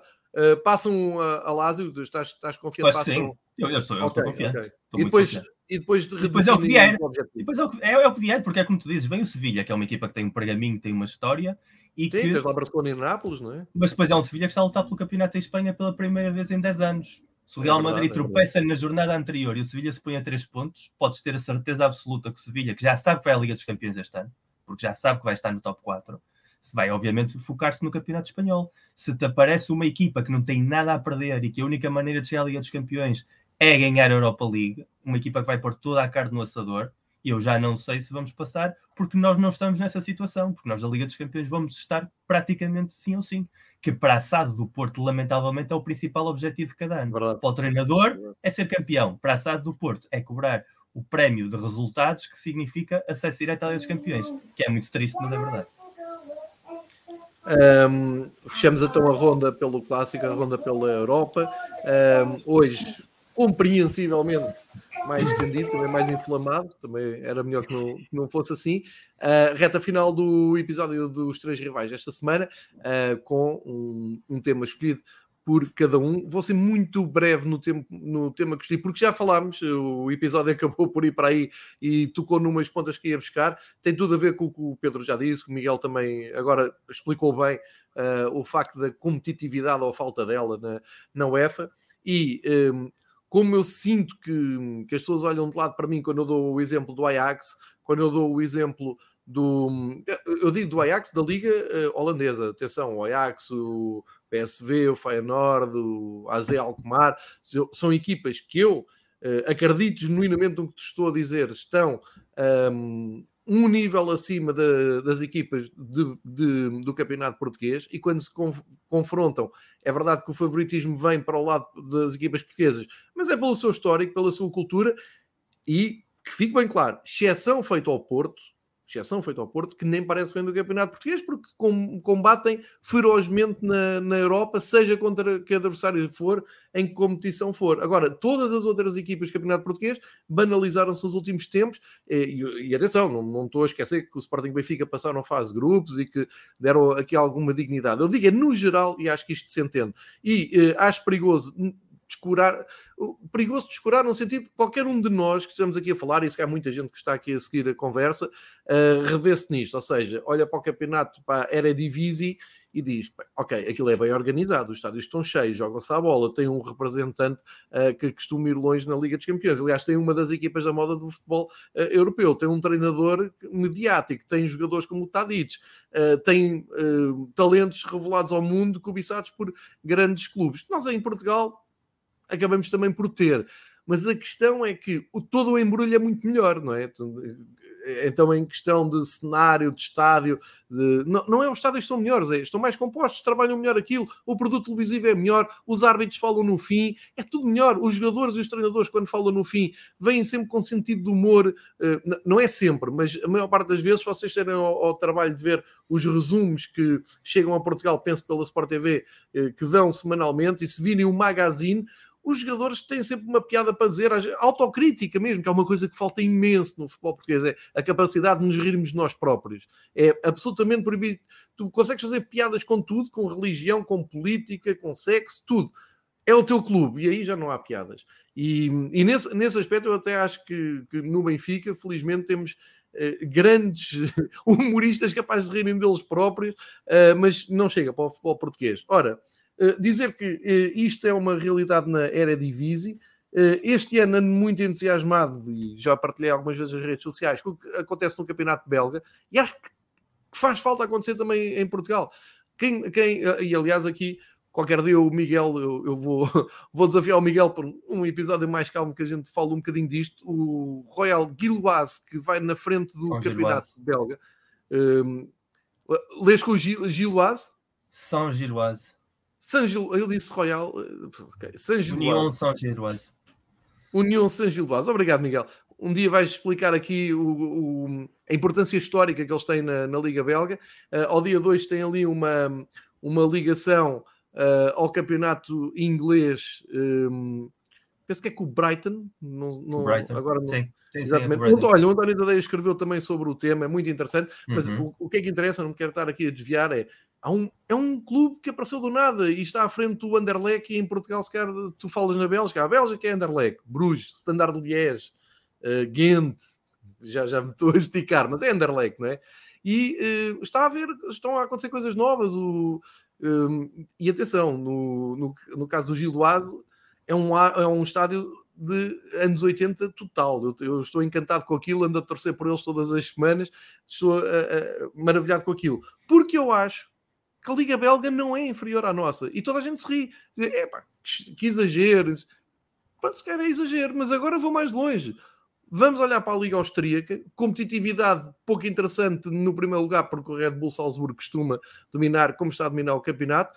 Mas atenção, o Salzburgo de repente salta da fase de grupos para a fase eliminar, leva com o Bayern e esteve quase a fazer o 2 a 0, acabou empatado 1 a 1, tem elimina, vai vivo para, para a Alemanha.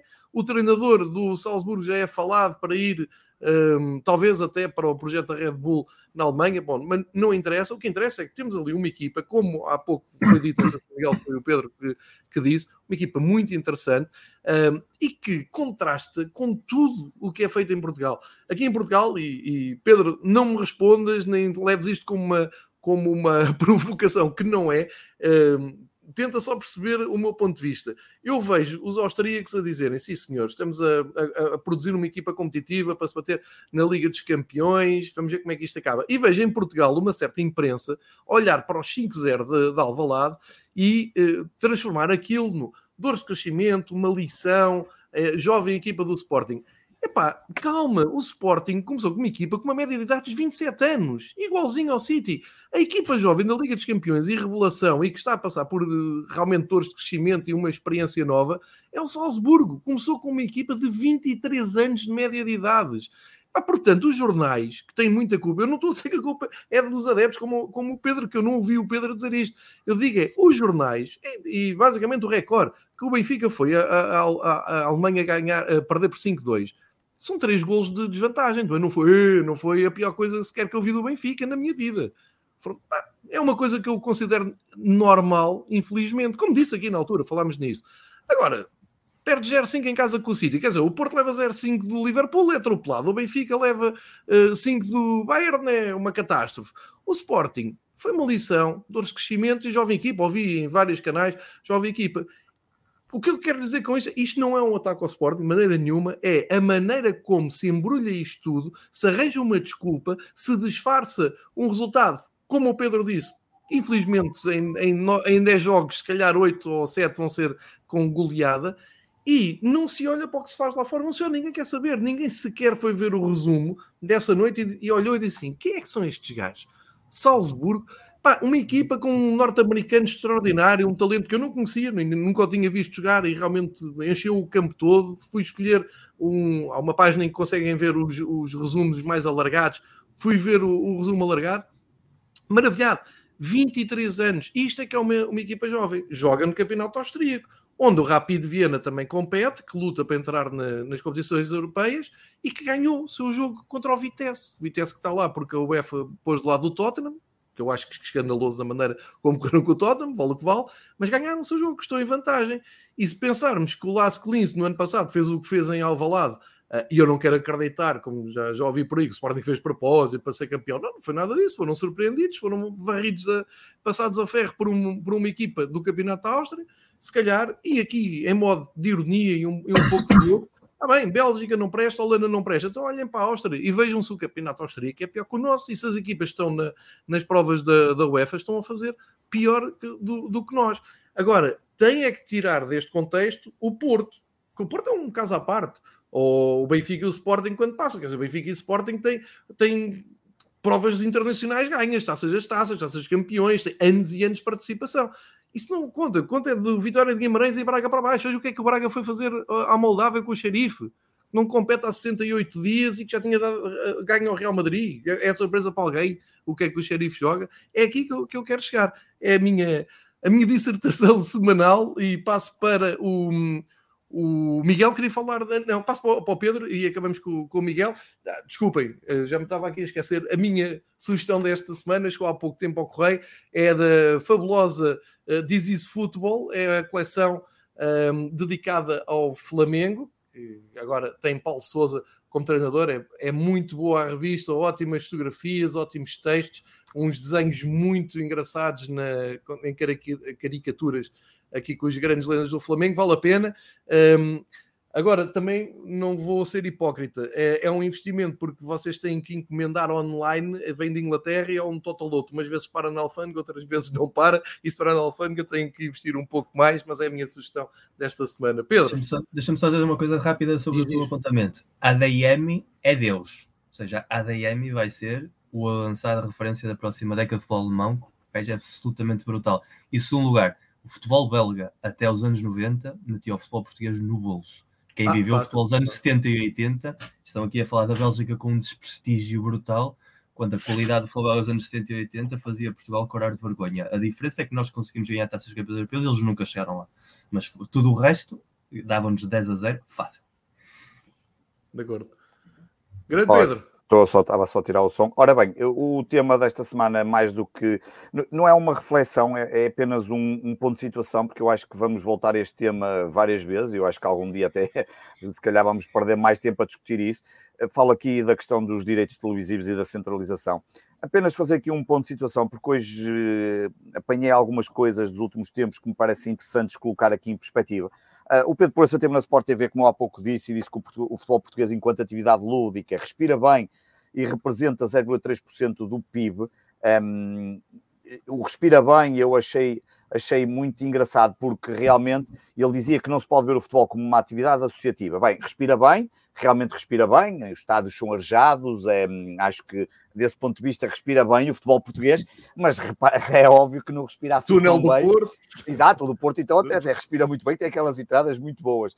Um, já no Bessa, por exemplo, já não se respira tão bem que aquilo já parece mais estado inglês, e eu gosto muito do estado do Bessa, aliás, muito bem os Diabos Vermelhos a não, a não irem à, deslocação ao Bessa por causa das zonas das ZCAPs, não é? as zonas de condições especiais de adeptos, eh, porque ainda não foi reformulada a lei e, portanto, continuamos com aquela palhaçada um, não, o cartão do adepto já não existe, mas as zonas ainda existem. Depois, ele diz que não pode ser futebol, um futebol, e isto é para ir aos, aos direitos televisivos, não, pode, um, não se pode ver o futebol como uma atividade associativa. Realmente, eu também acho que não, e já o disse aqui na semana passada. Uh, cada vez mais caminhamos para um futebol moderno em que os clubes vão deixar de, de ter os sócios a mandar no clube e vamos, ser, e vamos ter um dono. Um, não sei, o Benfica ainda recentemente teve essa questão do Trevor, e que, era Trevor ou Textor, ou lá como é que chamava o gajo. Eu acho que mais cedo ou mais tarde vamos todos, todos a discutir isto. Eh, eu acho que vai ser quase uma inevitabilidade um, que vai acontecer no futebol um, nacional. Depois, eu fiquei a saber hoje que desconhecia completamente que a Liga Portuguesa é uma entidade certificada com a norma ISO 37001 e pergunto a vocês o que é que é a norma ISO 37001. É Sistema de Gestão Anticorrupção um, e que o Pedro Proença diz que trilha o caminho do rigor e da transparência. É absolutamente Está a espantoso. Lentamente. Está a funcionar bem, uh, concordo Bravo. perfeitamente, mas eu não sabia, fico contente. Há um protocolo com uma, uma empresa com a SIGA para que isto continue a melhorar, mas eu acho que há aqui qualquer coisa que não bate certo. Eu bem sei que estas coisas das ISOs também valem o que valem, são muito compradas entre aspas, não estou a dizer que a Liga comprou, mas há ali um. Toda a gente, eu já tirei uma ISO e sei como é que elas funcionam. Eh, já tive responsável por uma ISO e sei muito bem como é que estas coisas funcionam. Em outubro de 2021, o João Paulo Rebelo, olá João Paulo, espero que esteja tudo bem com a família, considerou uma boa notícia o anúncio da constituição uh, da empresa responsável pela centralização dos direitos. Quer isto dizer, isto vai falhar tudo, porque a última vez que ele disse uma boa sorte para uma coisa foi o cartão do adepto e que nós todos sabemos que grande desastre que aquilo for. Depois, recordar que o Conselho de Ministros já aprovou em fevereiro de 2021 o decreto-lei que visa impedir que os clubes das competições profissionais de futebol comercializem individualmente os direitos dos seus jogos relativos às épocas 28, 29 e seguintes. Portanto, isto já está em decreto-lei. O modelo de negócio vai ser apresentado pela Federação Portuguesa de Futebol e pela Liga até ao final da época desportiva 25-26 e terá de ser aprovado pela Autoridade da Concorrência. Espetacular. A Autoridade da Concorrência, que é uma coisa que funciona muito bem em Portugal, como nós sabemos, não há cartel nem na eletricidade, não há cartel nas telecomunicações, não há cartel em qualquer área de atividade que nós. Eh, eu até, até, até diria que se as, se as prostitutas tivessem várias marcas, até cartel na prostituição existia em Portugal e a Autoridade da Concorrência não iria conseguir fazer melhor. Depois. Vamos fazer um minuto de silêncio para refletir. Pérola negra, não é Varela? Pérola negra aí o Porto tinha clara vantagem nesses assuntos, mas já não, sabia, não, já sabia. Não, mas não quero, não, não foi, quero estar. Isso, Miguel, terei todo o prazer em pagar, terei todo o prazer em pagar-te um gin no calor da noite, enquanto desfrutamos das imagens do grátis. Porto Sporting para ver que tu viste mal aquela primeira parte, para confirmar, mas, mas não, vamos continuar. Depois, esse modelo de negócio vai ser apresentado e tal, aprovado pela autoridade da concorrência, isso é só, isso é só pérolas. E uma das grandes alterações que se pretende, esta sim, parece muito boa, é que se elimina a diferença do clube que recebe mais com o que recebe menos. Em Portugal, a diferença está à volta das 15 vezes, o que é muito, quando comparado com as grandes ligas. Alemanha, 3 vezes, Inglaterra, 1,5. Epá, a única questão é que Portugal não se pode comparar com esses campeonatos. E isso também é preciso eh, perceber que vamos centralizar, ok, vamos ver o que é que isto dá, queremos todos melhorar a competitividade, estamos todos de acordo, epá, mas, mas, mas, eh, mas o, o que se vende, o que se consegue lá fora não é o mesmo que cá dentro. E por fim, um, ehm, também para terminar, já em janeiro deste ano, o Pedro Proença, e estou a ler, disse que está plenamente confiante que vai ser possível antecipar a centralização dos, dos, dos direitos televisivos que está agendada para 2027. Uh, Pedro, Pedro Proença sempre confiante em coisas importantes como estas e como a nova arena que foi inaugurada esta semana. A Arena Desportiva, eu não tenho nada contra a Arena da Liga, acho um excelente projeto. Agora, quem ainda há pouco tempo fez uma liga boa e agora vai fazer uma nova com escalões de formação, não sei o que mais, epá, haja dinheiro para se gastar a torta e a direito. Um, podiam se calhar ter feito um projeto atrás melhor e as coisas se calhar não eram possíveis. Faz-me lembrar um bocadinho o estado de Albalade, um, era tudo muito giro, mas quem, quem, deu, quem teve a ideia de dar aquilo ao Tabeira, deviam-lhe cortar era uma coisa que eu cá sei que o Tabeira gostava muito de utilizar ali no, no Amoreiras. Depois, para terminar, fico, gostaria só de saber quem são os elementos, quem são os elementos, fica falta saber quem são os elementos que vão estar nesta empresa, neste consórcio, a liderar esta discussão da, da centralização dos direitos. Eu tive que ser um bocadinho irónico e lúdico, porque, porque este assunto é demasiado grave.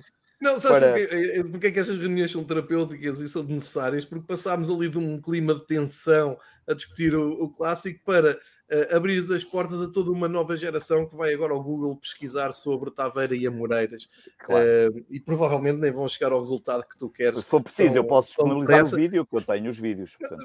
claro que sim. Um, ehm, e portanto, há aqui óbvio, alguma pedagogia óbvio. e é para isso que estamos cá. Óbvio. Se o gajo Miguel, tem a maior coleção de Mário Salier em casa, não ia ter os vídeos do Tabeira. Era o que faltava. Agora, agora desconcentrei-me, eu queria aqui mostrar o. És o único que ainda tens isso. Reparem no seguinte: queria partilhar aqui numa forma muito profissional. Um, ah, falta uma grande recomendação do Pedro para esta. É o do Rune. Eu ainda não vi. Faço tensões que provavelmente vi, vou ver vi. hoje. O João já viu, o Miguel também acho que ia ver. Provavelmente até vou ver hoje. Uh, acho que é um bom serão. Está um bocadinho de frio. A Eunice está lá para Londres, mas ou para, para a Inglaterra, mas aqui já se sentiu um bocadinho de frio no, aqui em casa não, aqui em casa parece que estou nos trópicos, mas uh, parece que está aqui um calor uh, absurdo, mas é um bom serão se calhar ver este, este coisa do Rony, até porque os Jogos Olímpicos de Inverno vão acabar este fim de semana e portanto lá para, durante a madrugada aí de ver qualquer coisa e, e no amanhã também, mas hoje ainda deve ver isto se calhar. Vale a pena. A seguir o Miguel também partilha uh, aqui a dica dele, mas antes o tema da semana para o Miguel, já na reta final, para fecharmos e também aguardemos depois a sugestão. Miguel, força. Vou, vou aproveitar várias dicas, Varela, já agora que falaste bem. Espetacular o serviço de sempre do hemisfério desportivo com a cobertura aos Jogos Olímpicos de Inverno, do qual o Varela também Eu fiz faz muito parte. Pouco. Rui, mas... Fragoso e Sara. Mas isso já sabemos. Isso já, tu és uma pessoa que está aí. É um pouco... Isso é o normal nos teus projetos. Tu Sim, passas claro. por lá, Está em todos e não faz do nada. Patreon e depois vais à tua vida, andas a, a passear. É Exatamente, mas mais uma vez um, um grande trabalho. E, e, e, o Funny Valentine também, um, um trabalho absolutamente. absolutamente ah, e já fiz qualquer coisa. E tu também, tu fizeste mais e... até. Só te fez bem. Também não tinhas oh. nada para fazer. Segundo lugar, aproveitando o que estava a dizer o João, o meu tema é sobre rivalidades e sobre como isso realmente é o nosso calcanhar daqueles. E eu, o João estava a falar de futebol belga, futebol holandês e de futebol austríaco. E a minha pergunta é, João, uh, quem é o presidente do Genk? Não faço a menor ideia. Quem é o eh, diretor de comunicação do Sturm Graz? Pois é. Francisco Marques. Ah, não. não pois, pois, pois é, pois é. É que afinal, é, o produto que todas essas ligas têm para oferecer é um produto uh, que não entra no nosso ADN dar-nos constantemente tiros nos pés ou diretamente na cabeça. Isso deve ser não castigado. Futebol, no que ao mundo do futebol diz respeito. E o tiro nos pés foi por causa da bala, foi agora, eu sei. Uh, a, a, questão aqui é, a, a, rivalidade é, é uma coisa fundamental, fundamental no desporto. Acho que sem rivalidade o desporto não faz sentido absolutamente nenhum. Mas uma coisa é a rivalidade, outra coisa é o ódio cego. E um pouco mais à frente é a estupidez pegada houve gente que achava que eu e o Varela estávamos chateados porque aconteceu no Clássico. Uh, há pessoas que acreditam mesmo isso porque elas vivem assim. Elas vivem no ódio, no conflito, vivem na, na, permanente confrontação. O ataque que eu tive de muitíssimos adeptos de Sporting no Twitter depois com, do, do clássico que a gente começou a seguir precisamente por causa do Varela eh, é proporcional aos ataques que o Varela recebe de gente do Porto e se isto tivesse sido com o Benfica tinha passado a mesma coisa é, é essa bolha permanente retroalimentada por todos os protagonistas com exceção provavelmente dos jogadores como sempre no futebol são os mais importantes são os que menos contam basta pensar no caso dos mundiais dois em dois anos que nenhum jogador quer mas ninguém lhes pergunta, eh, nem ninguém está interessado em saber isso, porque há muito dinheiro à volta que é o que importa. E, e no caso do futebol, eu, eu falo sobre as realidades, sobretudo nesse contexto que nos vai impedir sempre de ser melhor do que aquilo que podemos ser. Todos os campeonatos que o João referiu, os estádios, têm condições. Muitos estádios portugueses também têm condições, a começar porque tivemos o Europeu em 2004 que nos obrigou a melhorar muitíssimas infraestruturas que temos. A formação que nós temos é das melhores formações do mundo. Por isso é que cada vez mais os clubes vêm cá buscar miúdos da formação entre os grandes da Europa, porque a qualidade está cá. E o scouting que nós temos também de jogadores que não são de cá, mas que vêm cá também é muito bom, que é aquilo que a Áustria tem, o projeto da Red Bull tem um processo de scouting absolutamente brutal. O futebol holandês e o futebol belga têm um scouting, sobretudo em África, absolutamente demoníaco, eles são top mundiais naquilo. Uh, tudo que, a qualidade dos jogadores, obviamente que a qualidade do jogador do futebol holandês e do futebol português, do Áustria e do belga, não é muito diferente. E até a qualidade do treinador também não. Há duas coisas que são fundamentais. O treino, a cultura centro-europeia da escola alemã é muito mais presente no futebol holandês e no futebol austríaco e, portanto, os jogadores estão muito mais fisicamente preparados, o estilo de jogo é muito mais dinâmico, mais vertical, mais intenso. E isso depois, quando vêm jogar com equipas uh, que estão habituadas a jogar contra o Arouca, contra o Tondela, contra o Code City, a passo, com poucos espaços, obviamente que isso aí nota-se muitíssimo. E depois está a cultura desportiva. A rivalidade Ajax-Feyenoord é brutal.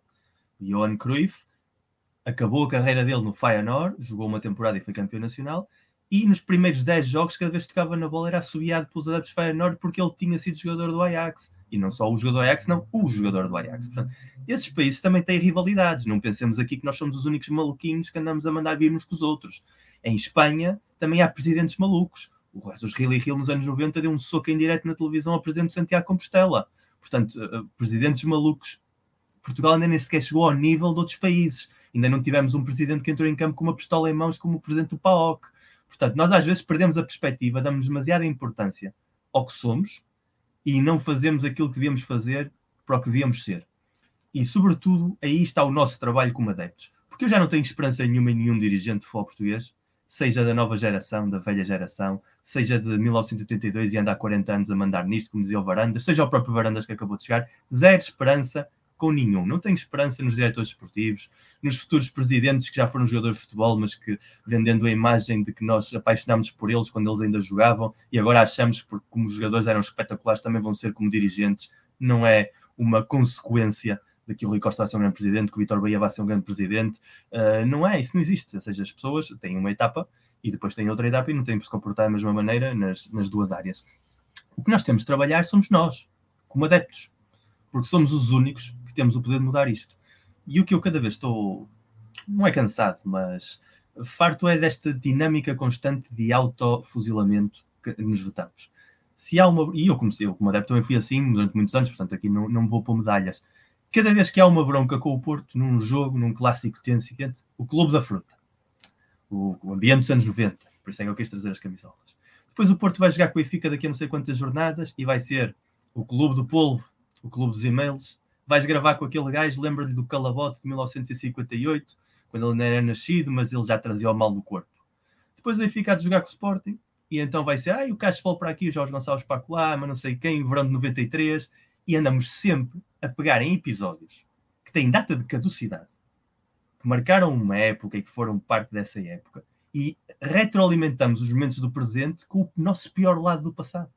Nunca fazemos isso com o nosso melhor lado. Nunca trazemos à baila os bons momentos que os clubes vivemos de maneira saudável e competitiva. O Porto inaugurou o Estado do Benfica e o Benfica inaugurou o Estado do Porto. Isso hoje era impensável. E o Benfica saiu a ganhar nos resultados, ainda para mais, que é uma coisa que eu não devia ter dito isso, mas aconteceu. Duas as relações... taças estão no Museu Cosme Damião, podem visitar se quiserem rever as taças. E ia dizer que são as únicas de jeito que lá tens, mas não. Mas a, a, questão é que nós nunca vamos buscar os bons exemplos, vamos sempre buscar os péssimos, e, e, isso também vem de nós. e aproveito que está aqui o Varela, porque uh, isto, a piada vem a propósito disso. Nunca claro. há um auto-exercício nosso, e eu contra mim falo também muitíssimas vezes, portanto não vou estar aqui a pôr-me santo no pedestal, porque não sou nem nunca fui. Mas tem de ser mesmo a partir dos adeptos. E eu sei que as redes sociais são contagiantes. Eu acho que nós aqui contribuímos para mudar alguma coisa, Miguel. Eu acho que aqui contribuímos sim, para mudar alguma coisa. Sim. Mas é, o, nosso exercício, o nosso exercício na minha perspectiva, tem de ser esse. Eu não vou deixar de ter uma rivalidade absolutamente louca com o João, claro. sobretudo, porque o Benfica, no, na minha história de vida, é o meu rival, por muito respeito que eu tenha pela rivalidade que existe com o Sporting, que também existe, mas é de uma dificuldade competitiva diferente uh, na minha história de vida, da mesma maneira que o João tem uma realidade com o Sporting muito maior, porque ele ainda viveu os anos em que o Sporting era um major player do, do futebol português, não foram muitos anos, mas ainda viveu. E tu tens uma desportividade associada a não teres vivido também muitos anos do Sporting ser campeão, portanto não tiveste tanto tempo metido na, no lodo. Porque em Portugal parece que ser campeão implica entrar no lodo. Parece que não podes ser campeão sem ter sempre algo em contra. Podes, podes ser campeão europeu e o apito dourado. Podes ir à final da Taça dos Campeões Europeus, como a FIA foi nos anos 80, e o clube comprava os árbitros. Ou seja, isso não, em Portugal nunca vemos o lado bom das coisas. Ninguém vê o lado bom dos outros. E depois há uma série de parasitas, a solo dos próprios clubes, da imprensa, que vivem disso. Que tu acredites que os outros são os vilões, hoje. Porque amanhã os outros podem ser os teus melhores amigos, porque os vilões vão ser outros. E assim, constantemente. Portanto, cabe-nos a nós aproveitar o lado bom da rivalidade, que vai existir sempre e vai ser maravilhosa. E, e eu vou tentar fazer isso, sobretudo nos próximos programas. Vou, vou usar o meu lado de historiador, digamos assim, e tentar recuperar episódios de positividade do futebol português, do passado, de quem ninguém fala. E vou começar a ver se consigo trazer para aqui pequenas histórias, anedotas ou algo assim, para que comecemos a perceber a que nós temos. É fácil. Não, não vou falar do Manaca, Varela. Kiwi, caralho. Kiwi deu uma taça de Portugal ao Sport e acho que é a primeira história de positividade. Ai não? Ah, pá, gente. É que não sei que ias começar por aí. Oh, também temos que começar a cobrar o Patreon porque eu, eu tenho de receber algo por estar aqui. Então, ou seja, isto, é, é, é estar, aqui grátis a aturar não. Isso é a tua maior onda. Este é o momento alto, este é o momento alto da tua semana. O momento alto da semana do Miguel é porque não, é quando deixar de ter febre. A, a estudar connosco. Não, isso é o momento agora, de sanidade. Miguel, e, a, e a tua sugestão da semana? A minha sugestão, para contrariar tudo aquilo que eu acabei de dizer, é sobre o maestro Bilhar. Porquê? Porque eu acabei de ver o jogo da Alvalade e pensei, será que o Bilardo agora é treinador do Sporting? Porque eu vi ali umas estratégias bilardistas dos anos 80 absolutamente maravilhosas. E, e quem, quem não sabe, o Bilardo é, é, é, um dos treinadores mais loucos da história do futebol, literalmente loucos. Tanto louco pelo futebol como jogo, mas sobretudo louco pelo ganhar a qualquer custo. É o homem que foi campeão com a Argentina Mundial 86, tem uma história de, de vida. Como jogador ia com alfinetes para os cantos espetar os alfinetes nos guarda-redes quando saltava com eles para disputar bolas. O homem que fez do Estudiantes de La Plata, que era provavelmente a equipa mais violenta da elite do futebol mundial, uh, uma noite no jogo com o Milão acabaram cinco jogadores presos. Uh, isto quando na Argentina havia um regime militar. Eles, eles, o próprio regime foi obrigado a prender os jogadores a favor dos visitantes italianos para não ter uma crise institucional com a Itália. Isso era o grau do grau de violência. À beira daquilo, o Porto eram meninos. O Porto nos anos 90 não existia. Miguel, onde é que temos ver outro nível. Isso vai estar na HBO Max, HBO Max a partir dia 24, a partir de 24 de fevereiro. E há um episódio maravilhoso com, com o Bilardo, que ele tinha o hábito, quando o, o, médico dele ia atender algum jogador em campo, que estava ao lado de outro jogador, que também estava a ser assistido, ele dizia sempre ao médico, ao outro jogador, pisalo, piso, diretamente, sem, sem contemplações. E isso criou uma cultura em Espanha, porque ele treinou o Sevilha e isso na altura ficou famoso em Espanha. Uh, e numa meia final da Taça das Taças entre o Real Zaragoza e o Chelsea, uh, que o Zaragoza ganhou e depois foi à, foi à final uh, contra o Arsenal e, e, ganhou. Com aquele grande gol do há, há, um momento Há um momento em que o, o médico do Zaragoza vai assistir um jogador do Chelsea Uh, porque o médico do Chelsea estava a assistir outro jogador do Chelsea ao mesmo tempo. Vocês imaginem a qualidade de jogo, uh, a pouca violência desse jogo. E então os adeptos todos do, do La Romareda começaram a gritar Pisalo, Pisalo, Pisalo em uníssono. Ou seja, vocês têm 40 mil pessoas na Romareda a gritar Pisalo. E os comentadores ingleses, inocentemente, achavam que os adeptos estavam a gritar Peace and Love. Como quem diz, deixem-nos andar à porrada em campo e façam a paz e amor. Claro que era. Essa, essa, é a herança do Bilardo para o futebol. Eu acho que é um, é um documentário que vai valer muito a pena ver. Quem andou a ver documentários sobre o Maradona, que saíram vários e, e séries, vem já a personagem que é o Bilardo Ele ainda está vivo, mas está num estado de saúde tão delicado que ninguém lhe disse sequer que o Maradona morreu. Porque Exatamente. acham que dizer que o Maradona morreu, que ele automaticamente tem um, tem um infarto e, e não aguenta. Portanto, é, vale a pena ver e vale a pena conhecer essa personagem que representa esse lado feio do futebol que eu não gosto nem quero, mas que acaba sempre por ter boas histórias.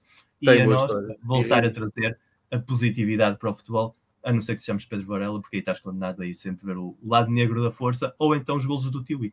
Sim, sim, certo. sim, sim claramente. Uh, vou só acrescentar esta ótima uh, a sugestão do, do Miguel, apenas porque ainda não está online, ainda vamos ter que esperar uns dias, só para vos dizer. Atenção que pode, não sei se vai ficar disponível logo em Portugal, porque isto é pois, mesmo HBO pode, Max.